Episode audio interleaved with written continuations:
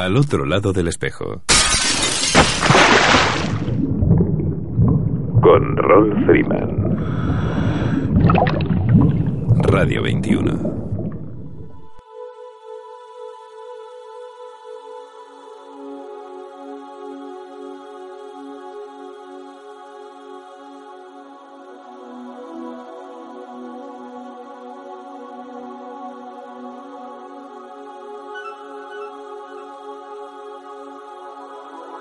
Amigos, saludos alados y bienvenidos a una nueva edición de Al otro lado del espejo.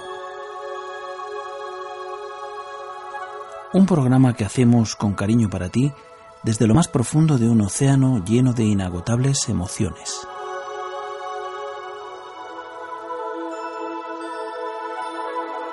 Emitiendo desde tu emisora favorita, Radio 21, a través de las ondas de la frecuencia modulada desde el 107.9 107.8, 107.5 y 107.3. Y para el resto del mundo, a través del streaming de nuestra web radio21.es.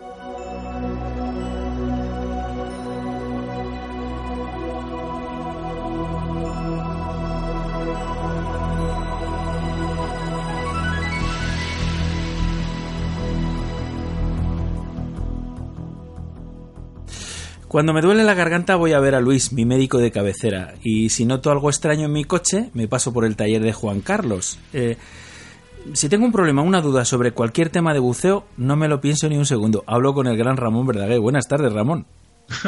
Muy buenas tardes, Raúl. Claro, eres mi referencia dentro de todo este mundo de, del, del subcero, vaya, como, como tú lo llamas, ¿no? Sí, es la, la, cuota cero, de hecho, es la que nos ha marcado a, todos y al menos eh, especialmente a mí hace muchísimos años eh, que modificó totalmente mi vida. Eh, sí, sí, bajo la cuota cero. cero bueno. bueno, mira, Ramón, en primer lugar tengo que agradecer tu presencia hoy aquí en el programa, precisamente cuando en esta última semana has tenido que experimentar, que sufrir uno de esos momentos de la vida que nos toca vivir desafortunadamente porque forman parte de la vida misma y para los que habitualmente recurrimos a los tópicos y a las frases hechas, porque nos quedamos sencillamente sin palabras o no sabemos cómo expresar nuestra empatía, por obvio y evidente. Y quisiera expresarte, transmitirte aquí públicamente todo el cariño de mi amistad personal por la partida de tu ser querido, al que encontrarás de nuevo seguramente reencarnado en alguno de los muchos seres que habitan en el mar y que tanto nos inspiran. Precisamente hace unos días Decía esto uno de los navegantes de la Volvo Ocean Race, que existía la tradición, la convicción de que los albatros eran la reencarnación de los marinos que ya se fueron. Eh, bueno, te agradezco muchísimo uh, estas palabras. Realmente me acabas de pillar también a, a, a contrapié. Eh, sí, es cierto que son momentos duros, mm. Por, la relación que tenía especial con mi hermano. Tengo varios hermanos, pero con este, como era pequeño y desde la muerte de mis padres, pues eh, un poco había, me habían otorgado el papel de, padre, ¿no? Entonces, bueno, eh, había una relación especial y además era con quien volvía a bucear. Me mm. pidió, me pidió bucear eh, desde las últimas semanas a raíz de anunciarle la enfermedad dijo que quería recuperar el buceo que hacía 17 y 18 años que ya no, buceaba. Él era marino, eh, era, había sido pescador y entonces y buceador. Y entonces, bueno, pues este verano básicamente hicimos un recorrido eh, por la costa de los lugares eh, que de pequeños pues solíamos bañarnos, bucear y tal y fue realmente muy emotivo. Eh, la partida suya, eh, no por no esperada, fue menos dolorosa. Eh, lo que pasa que fue muy rápida, eso sí, y, he tenido gran suerte, la inmensa suerte de estar arropado por la caridad humana de las personas que me han acompañado esos días. Eh, yo personalmente la manera que tuve fue eh, sumergirme en el trabajo. Estaba en medio de un curso en Canarias cuando me llamaron que se encontraba mal. Mm. Regresé a su lado hasta el último momento y cuando el partido yo lo hice también el mismo día. Volví a Canarias, me sumergí en el trabajo y realmente la gente, toda la gente que se ve que, que se había corrido la noticia, pues estuvo uh, admirado y haciéndome prácticamente sentir eh, bien, si no puedo llegar a decir sentir bien, o sea, me sentí cómodo, digamos, con, el curso, me sentí cómodo con la gente y esto es algo que les tengo que agradecer a todos. ¿eh? Y realmente, y, aprovecho que estoy aquí por la cantidad de, muestras de afecto y ánimo que he recibido en, en email o que hemos recibido todos, desde la gente que conocía a mi hermano hasta la gente que, bueno, pues que me conoce y, hmm. que, y, que, y que me transmite estos ánimos. Y este caso a vosotros, pues eh, muchísimas gracias, que voy a decir, claro que sí. Bueno, pues eh, la verdad es que mm, por algo nos llamábamos más que buzos, porque somos mucho más que buzos y... y Realmente es así. Y esto es así. Bueno, pues nada, Ramón, me, han gustado bastante dos temas que, que, han publicado en la revista Dan y que has compartido tú en castellano en el, en el sitio de Facebook de, de Dan España, ¿no? Eh, tenías por ahí uh, uno que creo que es... tengo entendido, la es una pregunta que, que hacen, ¿no? Supongo sobre, sobre medicina hiperbárica o sobre eh, problemas del buceo, ¿no? La pregunta es, tengo entendido que la práctica de ejercicio vigoroso después de bucear no es recomendable. ¿Qué se considera por ejercicio vigoroso? Exactamente. Este, este es uno de, los, temas que recomiendo su lectura y es el tema que cuesta más de, definir, porque claro, para la gente que está acostumbrada a hacer ejercicio, eh, pues ejercicio vigoroso para cualquier otra que no esté acostumbrada a ejercicio podría ser extenuante o incluso podría no llegar a este nivel. Hmm. Y, para la persona que es poco entrenada, pues para la persona que esté entrenada, pues una pequeña cuesta no puede no puede significar nada más que, una ligera subida del ritmo cardíaco. Eh, lo que sí es cierto es que después de bucear es cuando tenemos eh, el nitrógeno disuelto todavía en el cuerpo y cualquier la, práctica de ejercicio vigoroso, o sea, un ejercicio que nos comporte que haya una activación de la circulación, lo que hace es aumenta, multiplica la liberación de este gas. Y esto puede llevarnos a un problema. Es como si acudiendo al manito ejemplo de la botella de agua, de agua carbónica o de champán, una vez abierta la botella, mm, si aquella botella la sacudimos, volver, vuelve a generar gas. Del mismo modo que nuestro cuerpo, una vez hemos hecho la descompresión, estamos en superficie. Si hemos tenido, por ejemplo, que bajar a pie con el equipo a cuestas eh, por una cuesta empinada, y tenemos que hacer este ejercicio de a la inversa, es como sacudir esta botella y liberar el gas. O a veces, a veces pues eh, hay gente pues, que tiene que subir el ancla que está a 30 metros, a 20 metros, a fuerza de brazos, y esto es un ejercicio importante, estemos o no estemos entrenados. Y esto hay que tenerlo en cuenta. Y entonces en el artículo se da pues, una serie de consejos o precauciones a tomar. Una podría ser, por ejemplo, retardar esta vuelta. Otra sería hacer viajes, quizás eh, eh, dos, tres viajes para cargar el equipo, eh, llevando cada vez pues poco peso para no forzar el, el, organismo, el estrés descompresivo. Mm. Y por último, lo que se podría tener que hacer, pues claro, previendo ya que hay este esfuerzo después de la inmersión, si ya lo sabemos, pues evidentemente tomar precauciones, no bucear profundo, y estarnos siempre dentro de curva. Ahí a poder ser, claro, bucear con hidro.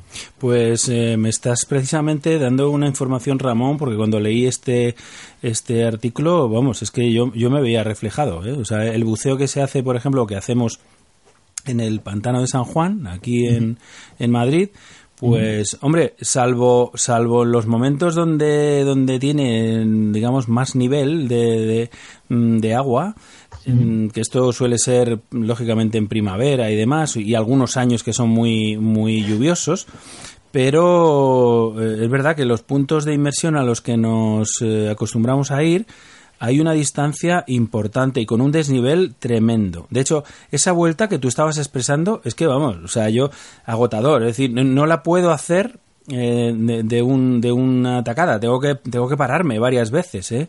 y pues entonces...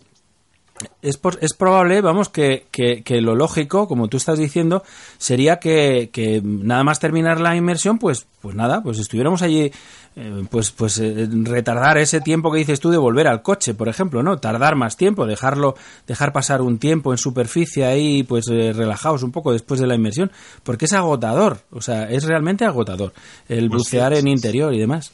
Si es así, hay que tomar precauciones. Ya digo, yo lo que, mm, lo que aconsejaría sería a poder ser respirar eh, o sea, eh, utilizar, utilizar nitrox, hmm. pero con el ordenador puesto como si fuese en modo aire, para que así eh, sea más seguro. Eh, y además tengamos en cuenta otra cosa, que el pantano de San Juan, aquí en la meseta estáis a más de 600 metros. Con lo cual, eh, digamos que nuestro organismo aquí en Medas, por ejemplo, en Sartit, eh, se alcanza, se alcanza, eh, alcanza un nitrógeno determinado, pero aquí, como hay menos presión, mm. seguirá liberando nitrógeno nuestro organismo aquí en, la meseta. Con lo cual, ojito. Yo, yo, lo que recomendaría sería no forzar las, las, las inversiones y utilizar uh, nitrox a poder ser. ¿eh? Pues un gran consejo. En, modo aire. Un gran consejo, Ramón. Bueno, y el segundo tema que tenías, eh, bueno, que, te, que, que, habéis publicado, eh, dice, la pregunta dice, soy fumador, ¿qué impacto podría tener esto en mi capacidad para bucear con seguridad? De hecho, algunos buceadores, eh, tengo que decir que conozco que, fuman antes y, después y durante porque no pueden. Porque no pueden. Porque no pueden. alguna cámara de aire aprovecharán a veces. Hombre, algún buceador de verdad que me ha dicho, dice, mira, lo único que he hecho de menos del buceo es no poder echarme un cigarrito ahí abajo. sí, sí, sí, sí. tengo muchos, tengo compañeros que, que fuman y bueno, o sea, ya a estas alturas, imagino que no tengo por qué, no, tendría que explicar los peligros de que suponen fumar ya cada cual, ¿no? Lo que sí es cierto, y esto, si nos ponemos un poco más serios, hay, hay, varios argumentos que se explican bien en el artículo. Eh, básicamente yo destacaría unos cuantos. Uno sería el hecho de que el fumar eh, implica una segregación de mucosidad, o sea, el cuerpo intenta protegerse de la agresión de, los alquitranes y segrega moco. Este moco, esta mucosidad, puede taponar eh, el, oído, el oído medio, o sea, la trompa de Eustaquio, nos puede dificultar la compensación. Eh, a nivel pulmonar, si esto es grave, nos puede producir un síndrome de hiperpresión torácica con mala suerte. Eh, tenemos menos oxígeno disponible, circulante, con lo cual esto se puede también agravar. Y, luego, a nivel, a nivel empírico, se ha visto, se ha visto que eh, los accidentes disbáricos, un accidente por, por entrada descompresiva, eh, los fumadores suelen tener, suelen tener consecuencias más graves. Es decir, no se ha demostrado que el fumador esté más predispuesto que el, que el no fumador a sufrir una enfermedad por descompresión. Mm. Pero sí que en caso de sufrir una enfermedad por descompresión, eh, las consecuencias suelen ser más graves en un fumador que en un fumador eh, ocasional y mucho menos que en un no fumador.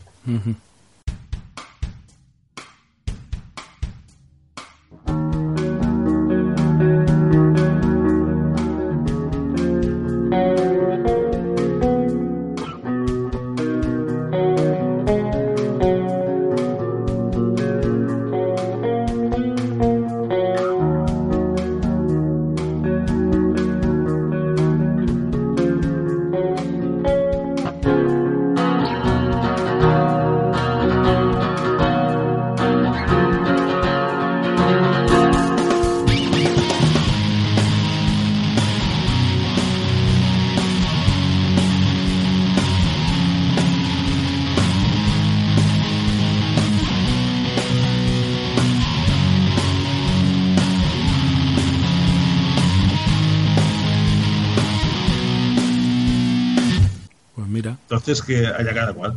Claro, claro. Bueno, es em, pues fundamental la información sobre todo y el resultado de todos estos eh, estudios que, que, Dan viene haciendo desde hace muchísimos años, precisamente. Sí, esto fue hace 10 años se hizo ese estudio en que se en que se correlacionaba la gravedad, las mm. consecuencias de una enfermedad por descompresión en fumadores, mm. en fumadores ocasionales y en no fumadores. Fue en el año 2004 que se hizo el estudio este. Bueno, tenemos que decir que es un privilegio y un lujo el tener al otro lado del espejo y de la línea de Skype, eh, no sin pocos problemas, al gran maestro Ramón Verdaguer, que en su calidad de responsable de formación de DAN Europa para España nos propuso el desafío, más bien digamos, él se brindó a contestar aquellas cuestiones que nuestros oyentes quisieran plantearle. Esas dudas que tenemos unos y otros sobre cualquier tema relacionado con la actividad del buceo. Los foros están llenos de ellas y muchas veces, siempre con la mejor de las intenciones, pues no se dispone de un profesional con la trayectoria de Ramón. A la llamada, a la propuesta, nos han llegado tres asuntos que son los siguientes. Es una son sencillos, la verdad. David eh, J. Eh, plantea lo siguiente. Ramón, ¿cómo habría afectado si las técnicas del buceo no se hubieran mejorado hasta ahora y se hubiesen quedado estancadas en un punto? Eh, no lo sé. De hecho, depende del punto. O sea, una cosa es, quedarse en el año 54, otra en el 80 y otra en el 2003. ¿eh? Sería, sería, serían diferentes puntos. Eh, tengo que decir que, el buceo no ha evolucionado en, correlación con otros con otras materias. O sea, desde Alejandro Magno en su barril viendo el fondo a la inversión de ayer, pues eh, bueno, no, no hay grandes saltos, hombre, hay un salto evidentemente, ¿no? Pero eh, si, si, por ejemplo, comparamos el experimento de Genua de Ayans aquí en, en Valladolid eh, con, con el rey en 1600 y pico, y, ahora, pues el buzo permaneció sumergido más de hora y media y el rey se marchó uh, hastiado y aburrido. ¿eh? No mm. entendía qué hacía que lo bajo el agua. Con lo sí. Con lo, y esto es, curioso. Un día tenemos que hablar de Jerónimo de Jans, porque es el gran, el gran inventor olvidado y además eh, yo creo que fue defenestrado. Eh, es un inventor genial y, habría que dedicar un programa entero a la figura de este hombre, a este gran inventor eh, y entre dos cosas de, aparatos de buceo. ¿Eh? Pues no hay no hay demasiada demasiados saltos. Si, si, paramos a pensar los, los, los reguladores que de, de, Gañán y Custó en el, en, el, en el 54 y uno de ahora, pues Hombre, eh, alguna pieza de menos, pero las funciones básicas mm, no hay demasiados saltos eh, eh, cualitativos, podríamos decirlo así. No sé, habría que precisar más, a, ver en qué punto quería el oyente que decir, bueno, si nos quedamos en el 1983 hasta ahora, pues sería una cosa, ¿no? Y evidentemente si fuese desde hace cinco años sería otra, no sé. Bueno, en cualquier caso, en, en tu última visita al programa eh, hablamos sobre el récord de, de Ahmed Gabr y, y, por ejemplo, pues ese, ese mm, digamos, el, ese ajuste mm, tan delicado de, de, las mezclas y demás para que un ser humano pueda descender a esas profundidades y volver con vida, pues la verdad es que no está mal. sí, pero digo, no es, no es un buceo normal. También en la Primera Guerra Mundial o a principios del siglo, pues eh, había un griego que bajó a 74 metros con su, con su piedra eh, para pillar el ancla que había perdido en el día de guerra italiano. Eh, bueno, y, es hace casi 100 años de, esta hazaña, ¿no? Y tampoco, y parece ser que es una cosa que hacían los demás buceadores griegos que pescaban, pescaban esponjas. ¿Eh? con lo cual, no sé, eh, no, hay, digo, no hay un gran salto en ese punto. Bueno, Juan M. Eh, pregunta, me gustaría preguntarle a Ramón si animaría a la gente que no bucea a hacerlo y por qué, y si ve esta actividad como una posible opción profesional. Bueno, a, la última parte de la pregunta, yo vivo de ello. Lo que pasa es que no me hago rico con ello. Si esta es la pregunta, una serie de estas. Vamos a ver hay dos tipos de buceo, o varios tipos de buceo. El buceo comercial, el buceo offshore, el buceo donde está el petróleo, ahí se gana dinero. Se arriesga mucho, pero por esto, precisamente por esto se, gana dinero. En España quizás menos. Entonces yo le animaría, si quiere bucear y ganar dinero, que se apuntase a cursos, eh, los que dan en Marsella o los que dan en, en Escocia, eh, y luego trabajar eh, en la industria del petróleo fuera.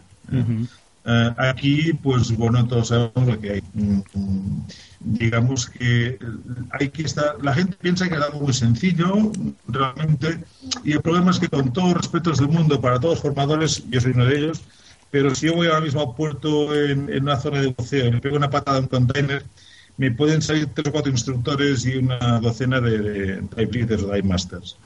Eh, ¿Qué quiero decir con esto? Que que hay mucha competencia. Entonces, lo que uno tiene que hacer justamente es prepararse, estudiar para diferenciarse de la competencia. ¿Qué hay que estudiar? Pues titulaciones náuticas, idiomas, básicamente aquellas, aquellas, aquellos cursos, aquellas materias que nos puedan diferenciar del resto y que permitan y que permitan eh, bueno, y que sea lo que demanda los profesionales de los centros de buceo ¿eh? reparación de, de, reguladores de material eh, reparación y, mantenimiento de compresores pues claro si tienes estas especialidades evidentemente pasas por delante de alguien que no las tengas Esto es importante. En cuanto a si animo a bucear, hombre, el mismo si es bucear me da la respuesta. Yo creo que el buceo es una, una llave que nos abre, nos abre una puerta fantástica de un mundo que tenemos aquí al lado y que es desconocido, digamos, para nuestros abuelos, incluso para nuestros padres, eh, era desconocido y en cambio es, es, un mundo maravilloso. Yo sí que animaría, claro que sí. Desde luego que sí. Bueno, y para terminar, Raúl eh, Ibáñez, eh, le interesa conocer tu opinión sobre, sobre un tema que eh, se refiere a una carta eh, escrita por el presidente de SDI, TDI, RDI, eh, sobre, sobre un caso en Estados Unidos con, un instructor de, de una gran certificadora y demás por un, por un fallecimiento de un, de un niño y, después de una, de una mm, demanda y un acuerdo secreto entre las partes, en fin, hay una serie de... Es, complejo, el, el caso es complejo, desde luego, pero pero bueno, hay un, es una cuestión sobre todo, yo entiendo que sobre sobre el compromiso, el compromiso de confidencialidad que los que los instructores tienen en, en este caso, ¿no?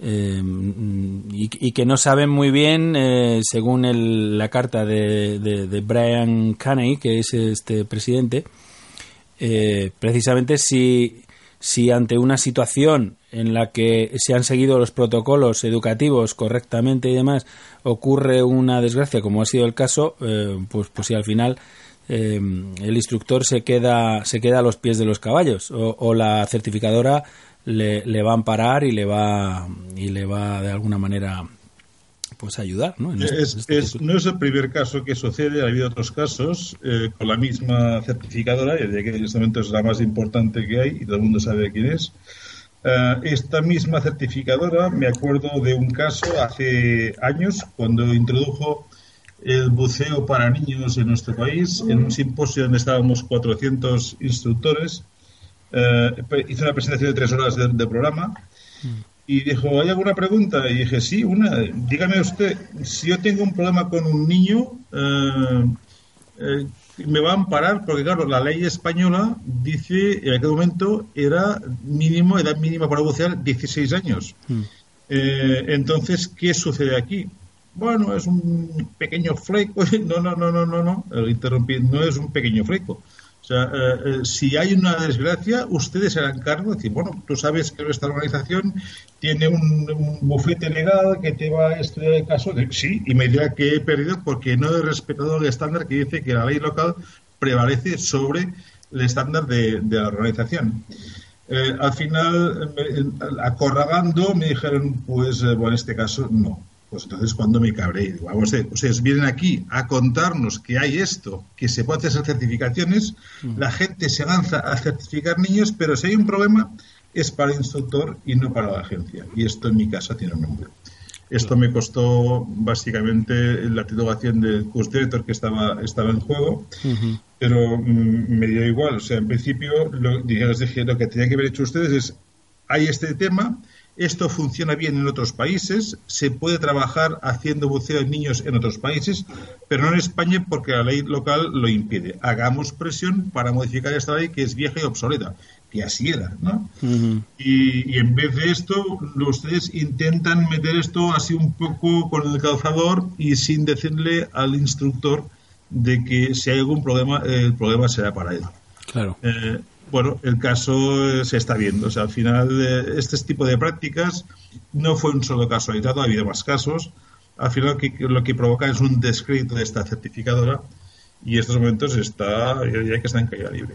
Bueno, pues la verdad es que es una llamada a navegantes, eh, a los instructores de, de, mm, pues eso, de esta gran certificadora que... El instructor lo que tiene que saber es que haga la pregunta y que le respondan por escrito de lo siguiente. En caso de, en caso de, por ejemplo, el buceo con niños, si me sucede alguna cosa siguiendo los estándares fielmente con un niño, ¿eh?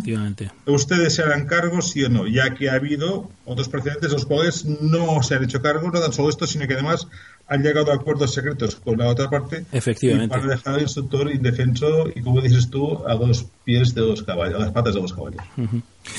Gran consejo, Ramón. Pues eh, yo creo que con esto terminamos y bueno, mm, se, han, se han dicho cosas muy interesantes en, este, en esta media horita. Y, mm, bueno, pues que, tome nota quien la tiene que tomar. Por mi parte. Solamente, si me permite solamente apuntar o matizar una cosa, a ver, yo cuando me ofrecí a responder preguntas, era no es para darme a de experto, ni mucho menos, sino porque justamente eh, tengo la facilidad de, que, de, poder estar bastante a de noticia, ya que ejerzo de traductor de, temas de ese tipo.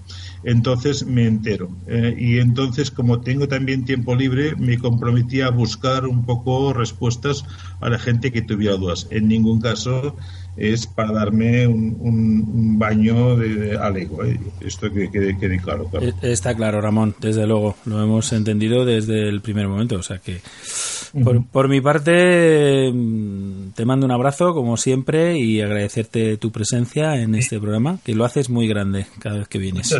Muchas, gracias a vosotros. Y mm, por último, a esta persona que me hace la última pregunta, si quiere escribirme ah, y particularmente le puedo responder alguna cosa más que eh, por lógica y por consideración a otras personas no puedo responder en entera. Desde luego. Muy bien, Ramón. Pues un abrazo muy fuerte. Igualmente, gracias a todos. Hasta, luego. Hasta luego. Hasta luego.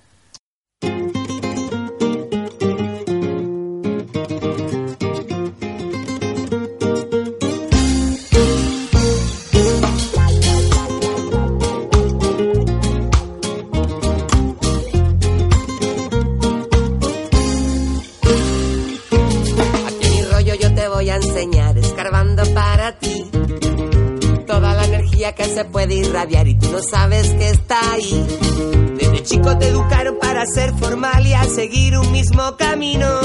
Con el tiempo te das cuenta que eso no es verdad, no hay futuro ni destino. Todos los días tienes la oportunidad de conocer a alguien nuevo. Déjate llevar por el ritmo sensorial, cada vez se levantan tus vellos y no te dejes engañar por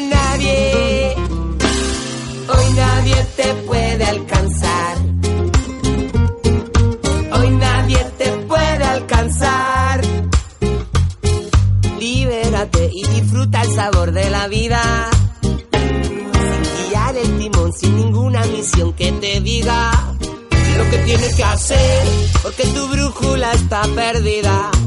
Y tienes que aprender que el alcohol cura las heridas bueno, eh, mis amigos los peces, eh, la sección de mm, Inés García desde la Escuela de Zoea de Madrid. Buenas tardes, Inés. Hola, buenas tardes. ¿Qué tal? Muy bien. Bueno, pues otra semana más aquí eh, haciendo por, por el programa al otro lado del espejo. Bien. ¿De qué te apetece hablar hoy? Pues hoy vamos a hablar de, una concha marina, de, una especie del Mediterráneo, pero que en realidad es una familia, que son los conos, que están dentro de los moluscos y dentro de la clase gasterópodos, y la familia de los conos tiene unas 400 especies en el mundo. Y vamos a hablar en concreto de la especie más típica del Mediterráneo, que es Conus mediterráneos. Y se trata de una, una, concha que tiene forma de cono, de ahí viene el nombre de la familia, que es una concha bastante sólida, bastante recia y que suele medir entre unos 5 o 7 centímetros. Y la coloración de, la, de esta concha es bastante variable, tiene dibujos pardos, mm, amarillentos, verdosos y, dos bandas blancas que, cubren la, la, concha. Y esta especie es bastante frecuente en el Mediterráneo y se puede encontrar en aguas superficiales del litoral, aunque también puede encontrarse hasta más de 20 metros de profundidad. Y está en cualquier tipo de fondo, de arena, de fango o de roca, pero sobre todo elige zonas donde haya algo de vegetación y roca. Y la especie en concreto habita en el Mediterráneo y también se encuentra en la costa atlántica de Portugal. Y en cuanto a las curiosidades, que por eso la hemos elegido, pues todos los conos son unos eh, unas conchas que tienen hábitos carnívoros y que se alimentan de invertebrados marinos pues principalmente poliquetos, que son un tipo de gusanos, otros caracoles más pequeños o, también peces de pequeño tamaño, claro.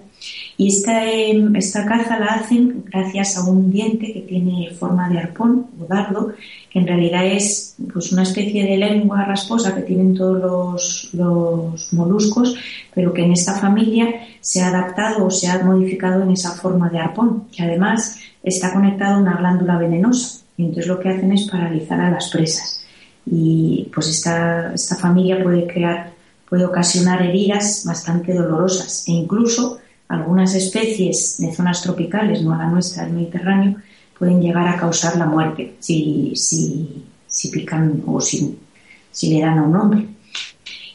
Como os digo, el, del Mediterráneo no es tan venenoso como otras especies. Por ejemplo, como conus geógrafos o textile, que sí que son, pues Geógrafos tiene un veneno que es 40 veces más activo que el de, que el de una cobra. Y ya por último deciros que como la concha de, estas, eh, de estos animales es bastante pues es así llamativa, hay una en concreto que es Conus gloria maris, algo así parecido el nombre científico, que se encuentra entre, las, entre los coleccionistas, pues es una de las más caras del mundo. Y nada, si buscáis así alguna foto, enseguida veréis que tiene una forma muy característica y que se distingue bastante bien de otras, de otras conchas marinas. Bueno, Inés, ¿y, esto es lo que llaman el, caracol cono asesino? Sí, seguramente sí, porque ya os digo que hay algunas especies tropicales, sobre todo, que pueden eh, pues, matar a una persona. ¿Qué me dices? Sí, porque tiene un veneno bastante poderoso. La del Mediterráneo no, que hace, que puede provocar una herida que duele bastante, pero no es mortal. Bueno, pues eh, la verdad es que, como siempre decimos, que lo mejor es eh, ver y no tocar. Claro. Bajo el agua, ¿no? Eso es una buena. Es una, buena recomendación. Claro, es una buena recomendación. Por si acaso, mm, no tocando, pues no hay ningún problema. Que sean. En zonas tropicales, pues más todavía. Claro que sí.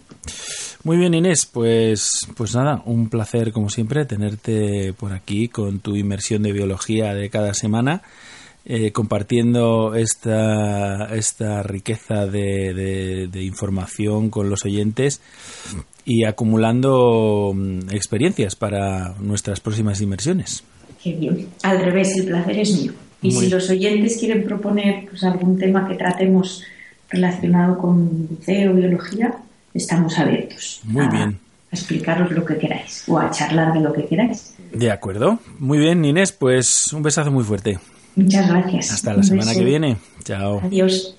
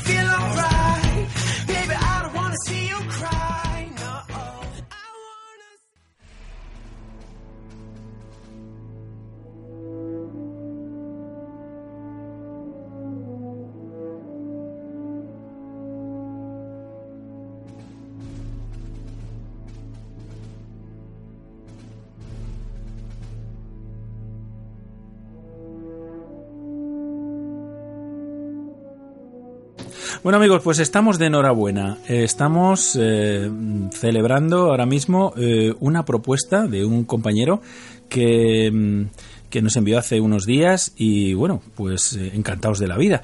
Eh, nos han propuesto una nueva sección y bueno, os presento a Fernando Castellano. Fernando, buenas tardes. Buenas tardes, Rol. Bueno, me, me comentaste hace unos días, me proponías hacer una sección en la que eh, a- habláramos de, de cine eh, de- dedicado al submarinismo, ¿no? De cine enfocado un poco a esta, a esta nuestra actividad, ¿no? Y te ofreciste a llevarla. Y yo estoy, bueno, encantadísimo. Es decir, no hay nada que me produzca más satisfacción, precisamente, eh, que el programa se abra y que el programa, eh, pues, pues tenga nuevos colaboradores, como, como es tu caso. No sé Muy si bien. te apetece. La verdad es que yo creo que es un tema que, que a todos nos puede interesar mm, como buzos y como aficionados al cine. Y son, en mi caso, son dos, dos aficiones que, que, bueno, sabemos muchas veces que cuando ponemos una peli y sale un buzo, algo nos atrae y nos dice, eh, vamos a verla.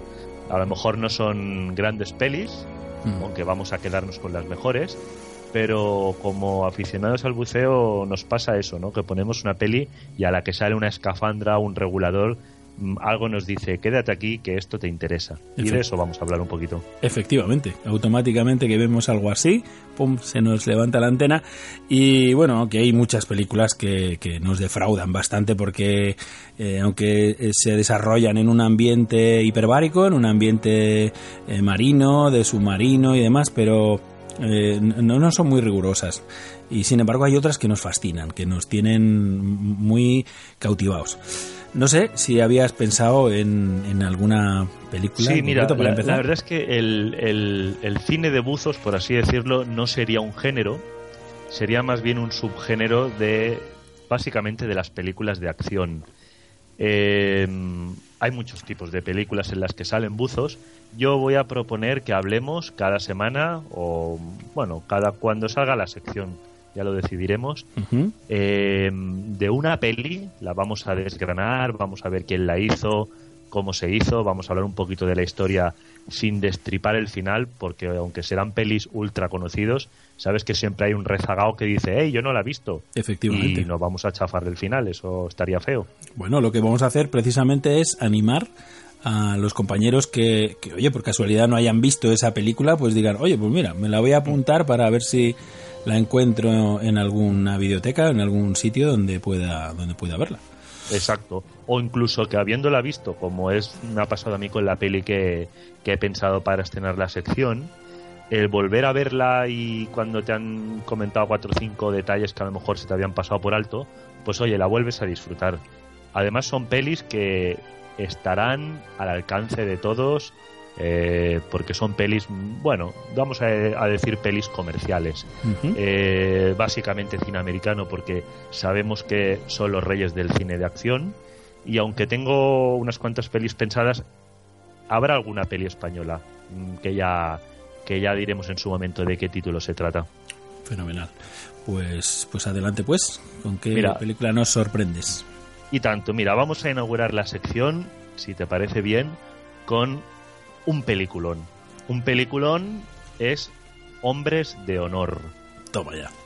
¿qué tal? ¿la has visto? Uy, ya lo creo, ya lo creo. Es una película fascinante. Me, me- me ha gustado mucho esa película, sí. Bueno, es una peli que mm, mucha gente que me ha comentado la película y la ha visto, eh, siendo consciente de que no es una obra maestra del, del llamado séptimo arte. Bueno, tiene algo. ¿Por qué? Porque, porque es una película con una historia basada en hechos reales, en un personaje del cual ahora hablaremos. Eh, pues bueno, a mí personalmente me llegó muy adentro y, y ya te digo, conozco compañeros que bucean y que la han visto y que me han comentado y dicen, eh, cómo mola la historia y cómo mola la vida de Carl. Así, Más se, o menos. así se Ese llamaba sería- el... Ese sería el nombre pronunciado en lengua castellana. Digamos que sería el personaje central de la película en el cual está basada la película. el- digamos, el central de la historia, quiero decir. sí. Exactamente. Muy bien. Bueno, si te parece, mira, empezamos hablando por el director.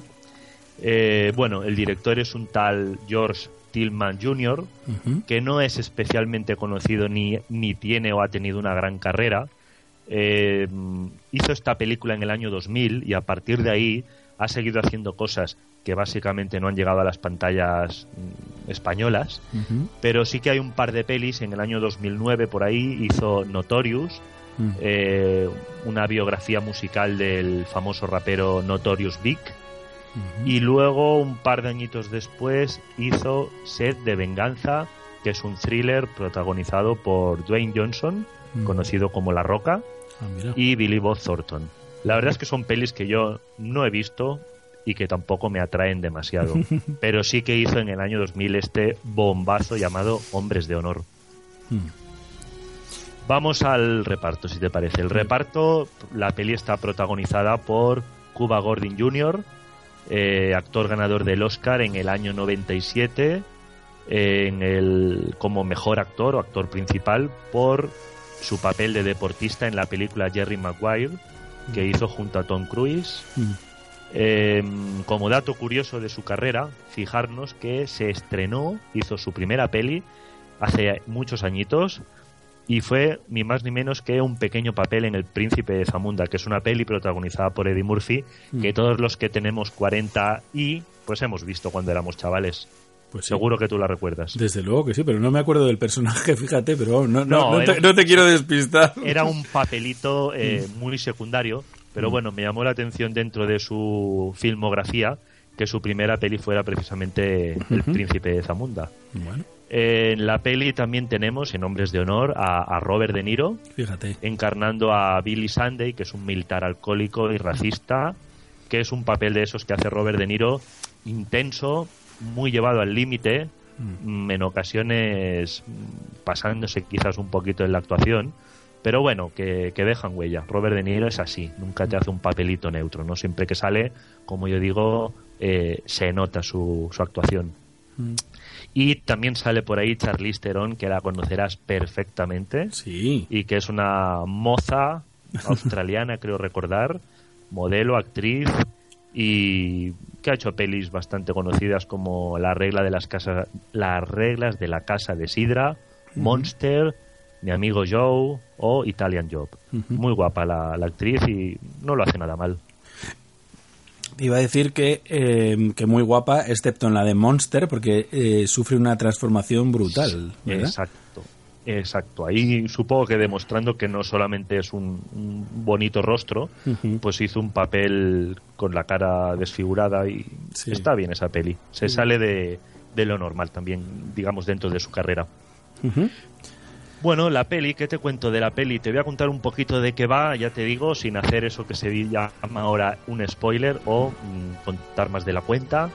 Eh, la peli comienza cuando Carl es un niño, hijo de una familia de campesinos negros, que se debate entre ayudar a su padre con las tareas agrícolas o asistir al cole.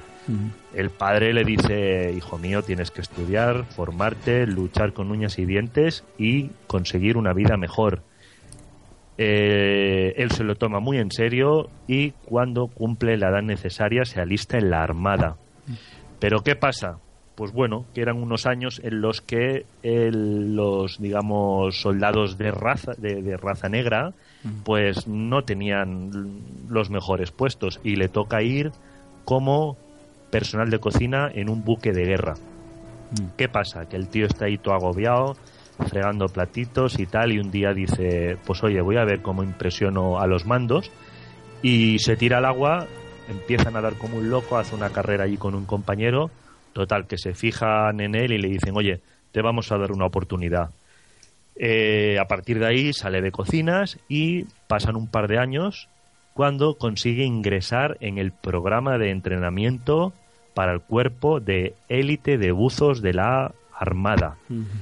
Eh, llega a la academia y se encuentra con que sus compañeros, todos blanquitos, le hacen la vida bastante imposible y que el instructor, que es Billy Sunday, en el, el papel protagonizado por Robert De Niro, pues todavía peor se lo pone. El tío, pues nada, no se echa para atrás y consigue graduarse como buzo. Eh, a partir de ahí pasa el tiempo y casualmente, cosa que yo vi la peli en su momento y bueno, se me pasó por alto, eh, él tiene una gran oportunidad cuando es llamado para actuar como buzo en lo que fue el incidente de Palomares. Te dirá, te dirá mucho, ¿verdad? Hombre, ese claro, nombre? claro que sí, lo recuerdo perfectamente. Pues el tío, nada, comienzan allí a buscar las bombitas que se les cayeron a los americanos. Y Eso hay, hay que decir, es, que, un- es que no lo hemos dicho, Fernando, es que lo- lo- el suceso de Palomares eh, ocurrió que a un avión americano se le cayeron un par de bombas atómicas. ¿eh? Exactamente. Un Luego par de bombas atómicas en aguas españolas, o sea... he querido preparar el, el programa como, como se merece y, y tengo ahí algo de información que luego echaremos un, un repasillo. Total, siguiendo con la peli, resulta que esas bombas mm, empiezan a buscarlas y sufre un accidente. La cosa se le complica y a partir de ahí vamos a mm, dejarlo en puntos suspensivos por no acabar de contar toda la peli. Muy bien. Eh, la verdad es que ese detalle del incidente Palomares, Mm. que todos conocemos más o menos por encima, me hizo investigar un poquito, bucear, nunca mejor dicho, y, y te cuento qué pasó, pasando ahora a datos, digamos, históricos y rigurosos, no al guion de la peli. Te cuento, año 1966, 17 de enero. Un B-52, bombardero estratégico estadounidense, queriendo repostar en vuelo a 10.000 metros de altura sobre el espacio aéreo de Palomares, provincia de Almería, colisiona con otro avión, el avión que le estaba, digamos, intentando pasar el combustible en vuelo. Eh, debido al fallo en la maniobra, ambas naves caen, se destruyen. En total hay siete muertos, cuatro de un avión, tres del otro. Y lo más grave, no solamente la pérdida de vidas humanas, se pierden cuatro bombitas termonucleares Mark 28, 1,5 megatones cada una, con lo que imagínate el susto que nos llevamos o que se llevaron nuestros paisanos en aquella época. Desde luego que sí, desde luego que sí. De esas bombas, pues bueno, te cuento, te cuento lo que, lo que he podido averiguar. Em, dos quedan intactas, una en tierra, cerca del río Almanzora, y la otra en el mar. Mm. Las otras dos, esas dan más problemas. Una cae en tierra, detona el explosivo convencional que contenía y a pesar de que no hay explosión, digamos, de la parte de, de nuclear, por así decirlo, pues bueno, sí que hay que mm, descontaminar la zona y, y bueno, ahí quedó, ahí quedó la contaminación radiactiva. La cuarta bomba era la que, la que, la que dio el gran problema. ¿Por qué motivo? Pues bueno, imagínate, Guerra Fría, un artefacto nuclear de última generación, caído en aguas internacionales, porque no cayó cerca de la costa. Mm. Y claro, Guerra Fría, te decía, ¿qué pasa? Que la encuentra el enemigo ruso, se hace con la bomba y descubren el bacalao de cómo hacen ellos sus petarditos nucleares. Con lo que Estados Unidos eh, desplaza nada más y nada menos que 34 buques y cuatro mini submarinos sumergibles. Y tras 80 días de búsqueda, consiguen localizarla a 900 metros de profundidad, a 5 millas de la costa, con la ayuda de un pescador local, un vecino de Águilas, provincia de Murcia, llamado Francisco Simó, que por supuesto desde aquel día pasó a ser conocido como Paco el de la bomba. Imagínate tú. Qué buena Me gustaría anécdota. saber si, si el hombre vive, pero desde luego es historia viviente de nuestro país. Bueno, no sé si tienes entre tus notas el, el dato más, eh, digamos, que trascendió más en, en aquella época y en las posteriores, porque fue el, el eh, exministro de... eh, era ministro de Información y Turismo, eh, Correcto. Manuel Fraga Iribarne, que se pegó un baño en, eh, en Palomares, que salió en el nodo y demás, con el embajador eh, americano, eh, con unos con un bañador de estos de tamaño Sí, sí, 4 o sí. 5 XL.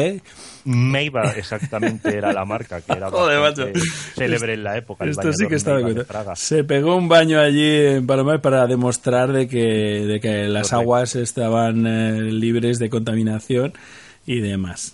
Exacto. Hay que decir que eso de que los políticos, digamos que le toman el pelo al pueblo, no es nada nuevo como nos puede parecer. ¿Por qué? Pues porque se dice que Fraga en verdad se estuvo bañando y grabando el baño a unos cuantos kilómetros de la zona donde se supone que había cierta radioactividad. Claro. Pero los noticieros de la época, pues bueno, dijeron, aquí está Fraga bañándose en Palomares. Pero ya te digo, hay cierta polémica porque parece ser que no fue exactamente en el sitio donde, Sí. donde cayó la bombita nuclear. No me extrañaría nada, desde luego.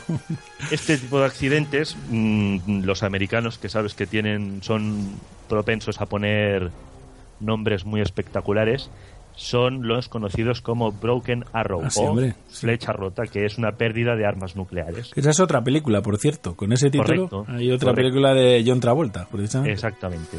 Bueno, volvemos a la peli que nos hemos puesto en plan históricos y, la verdad es que es interesante ¿eh? y, y la verdad es que pudo haber pasado Mm. algo muy grave porque imagínate que una de las cuatro bombas Hubiera detonado, la, claro. la carga nuclear, Claro. explosiona y yo creo que hoy en día Andalucía pues podría ser un solar porque eran unas señoras bombas. Ya. Pues sí. bueno, por suerte no, no llegó a más. Bueno, como te decía, volviendo a, volviendo a la peli, hay algunas cosillas que comentar em, sobre eh, Carl Brashear, Ujú. que es eh, la persona en quien está, digamos, basada la, la película. Mm. Eh, te cuento algo sobre este hombre. Mira, es un, un americano de Kentucky, nacido en el año 31, como refleja bien la peli, en una familia de, de humildes campesinos, Mm. en una época de la historia de los Estados Unidos en los que el racismo, la verdad es que imperaba en la sociedad americana y no lo tenían nada fácil. Mm. Eh, Brashear se alista en la Marina en el año 48, poco después de que se aboliera la segregación por motivos de raza y las personas de color pudieran entrar en el ejército. Eh, poco más tarde, en el año 54, se gradúa en la escuela de buceo, convirtiéndose en buceador de la Marina de los Estados Unidos. Y este hombre cuenta con tres grandes hitos en su, en su haber. Básicamente, el primero es que es el primer afroamericano en graduarse en la Escuela de Buceo y Salvamento de la Marina de los Estados Unidos. Es el primer afroamericano en llegar a maestro de buceo de la Marina de los Estados Unidos. Ojo, porque no solamente se convierte en buzo, sino que llega al nivel de maestro de buceo. Y por último, es el primer buceador amputado en ser recertificado como buceador de la Marina de los Estados Unidos. O sea que el tío tiene un accidente, pierde parte de su cuerpo y no so- y en lugar de decir, pues bueno, aquí me quedo cobrando mi pensión destrozado en una cama, le echa lo que lo que hay que echarle Mm. y como él tiene mm, como gran pasión ser un buzo de la Armada, mm, lucha con uñas y dientes y esto es totalmente digamos verídico y, y- y es la vida ¿no? de este hombre Mm. que por cierto murió hace bien poquito en el año 2006 Vaya. por, por fallo respiratorio tras una vida dedicada al, al ejército, a la marina y en concreto a ser buzo. Y es que como dice un gran amigo mío, un hermano de otra madre, mi amigo Leo Morales, la discapacidad está en la mente y no en el físico. Exactamente. Bueno, te- Bueno, un par de, si me permites, Sí. un par de, de apuntes, de anécdotas. La, la dirección de la fotografía submarina de esta peli la hizo Pete Romano, que también ha trabajado en, en Avis y en Salvar al Soldado Ryan. Comentar también que el propio Carl Brashear de alguna manera eh, em, colaboró con la película. Mm, ¿Qué más? ¿Qué más? Que la peli fue rodada, digamos que se reprodujo la Escuela de Buzos de la Armada de Bayona, estado de Nueva Jersey, se reconstruyó una réplica en Oregón que tuvo que ser desmontada cuando acabaron la peli a toda velocidad porque parece ser que en aquella zona, en esos muelles donde ellos hacen las pruebas, es zona de, de, de paso de los salmones y bueno, los, los americanos, la verdad es que el tema medioambiental suyo interno lo respetan a rajatabla y le dijeron, oye, desmontarme los de rodajes que pasan los salmones. Y tuvieron que acabar de grabar y desmontar con, con, con celeridad. Em, ¿Qué más? ¿Qué más? Un detallito, un detallito que a mí me gustó especialmente de la peli. Hay un momento dado en que el padre le regala una, una vieja radio en el momento en que se va a la marina y en la radio se ven unas letras, ¿no? Unas iniciales ASNF. Bueno, pues más adelante en la peli se explica que eh, son em, unas iniciales cuyo significado de Asun Never Forgets, un hijo nunca olvida, que es la gran enseñanza de su padre Mm. de que no hay que olvidar los orígenes ni las enseñanzas de nuestros padres y que hay que luchar por un mejor mañana. Pues nada, Fernando, Hombres de Honor, una gran película, un gran título para la película también, que me parece eh, elegido con mucho acierto, porque Exacto. era gente peculiar, gente gente que a veces echamos de menos, ¿verdad? Gente con, con ese con ese Hombres- nivel de Sí, sí. Hombres como los de antes, como nuestros abuelos. Muy bien, Fernando, pues me parece un estreno fantástico el, el de mm, esta sección de, de cine submarino y el- la película que has elegido. Me parece muy acertada y esperamos que la gente que, que la ha visto pues eh, se anime a echarle otro vistacito. Eh, yo ya la he visto un par de veces, pero no me canso de verla. Siempre que la reponen, pues, eh, pues allá que me engancho. Y nada, y agradecerte muchísimo el, el- esta iniciativa de ofrecernos eh, estas eh, mm, películas eh, eh, ambientadas en, en medios submarinos porque, porque nos gustan y creo que creo, creo que los oyentes lo van a, lo van a apreciar. Estupendo, pues encantado de empezar a, a colaborar con, con tu programa. Mm, creo que, que es un programa abierto en el que cabe todo y, como no, el cine de buceo, que oye, cuando el mar está lejos o el agua está fría, es un buen sucedáneo. Muy bien, Fernando, un abrazo. Un abrazo para ti, Rol. Hasta luego. Adiós.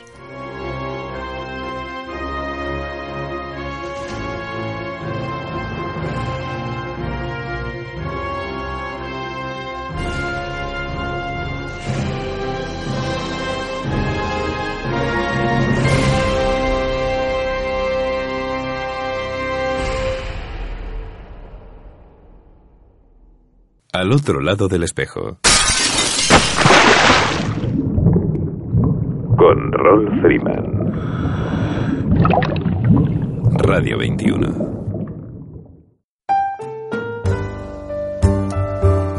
Estás escuchando Al otro lado del espejo. Una caracola de sonidos y relatos surgidos de nuestro querido mar.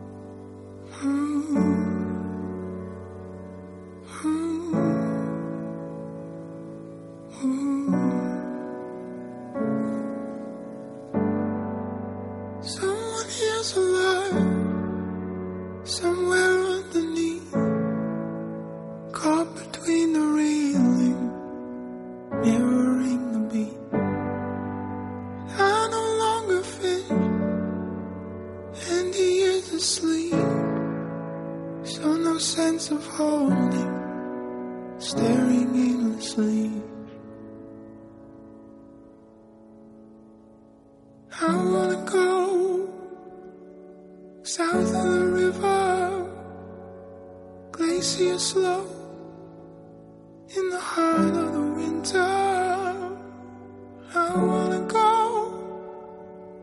south of the river, face it alone, in the heart of the winter.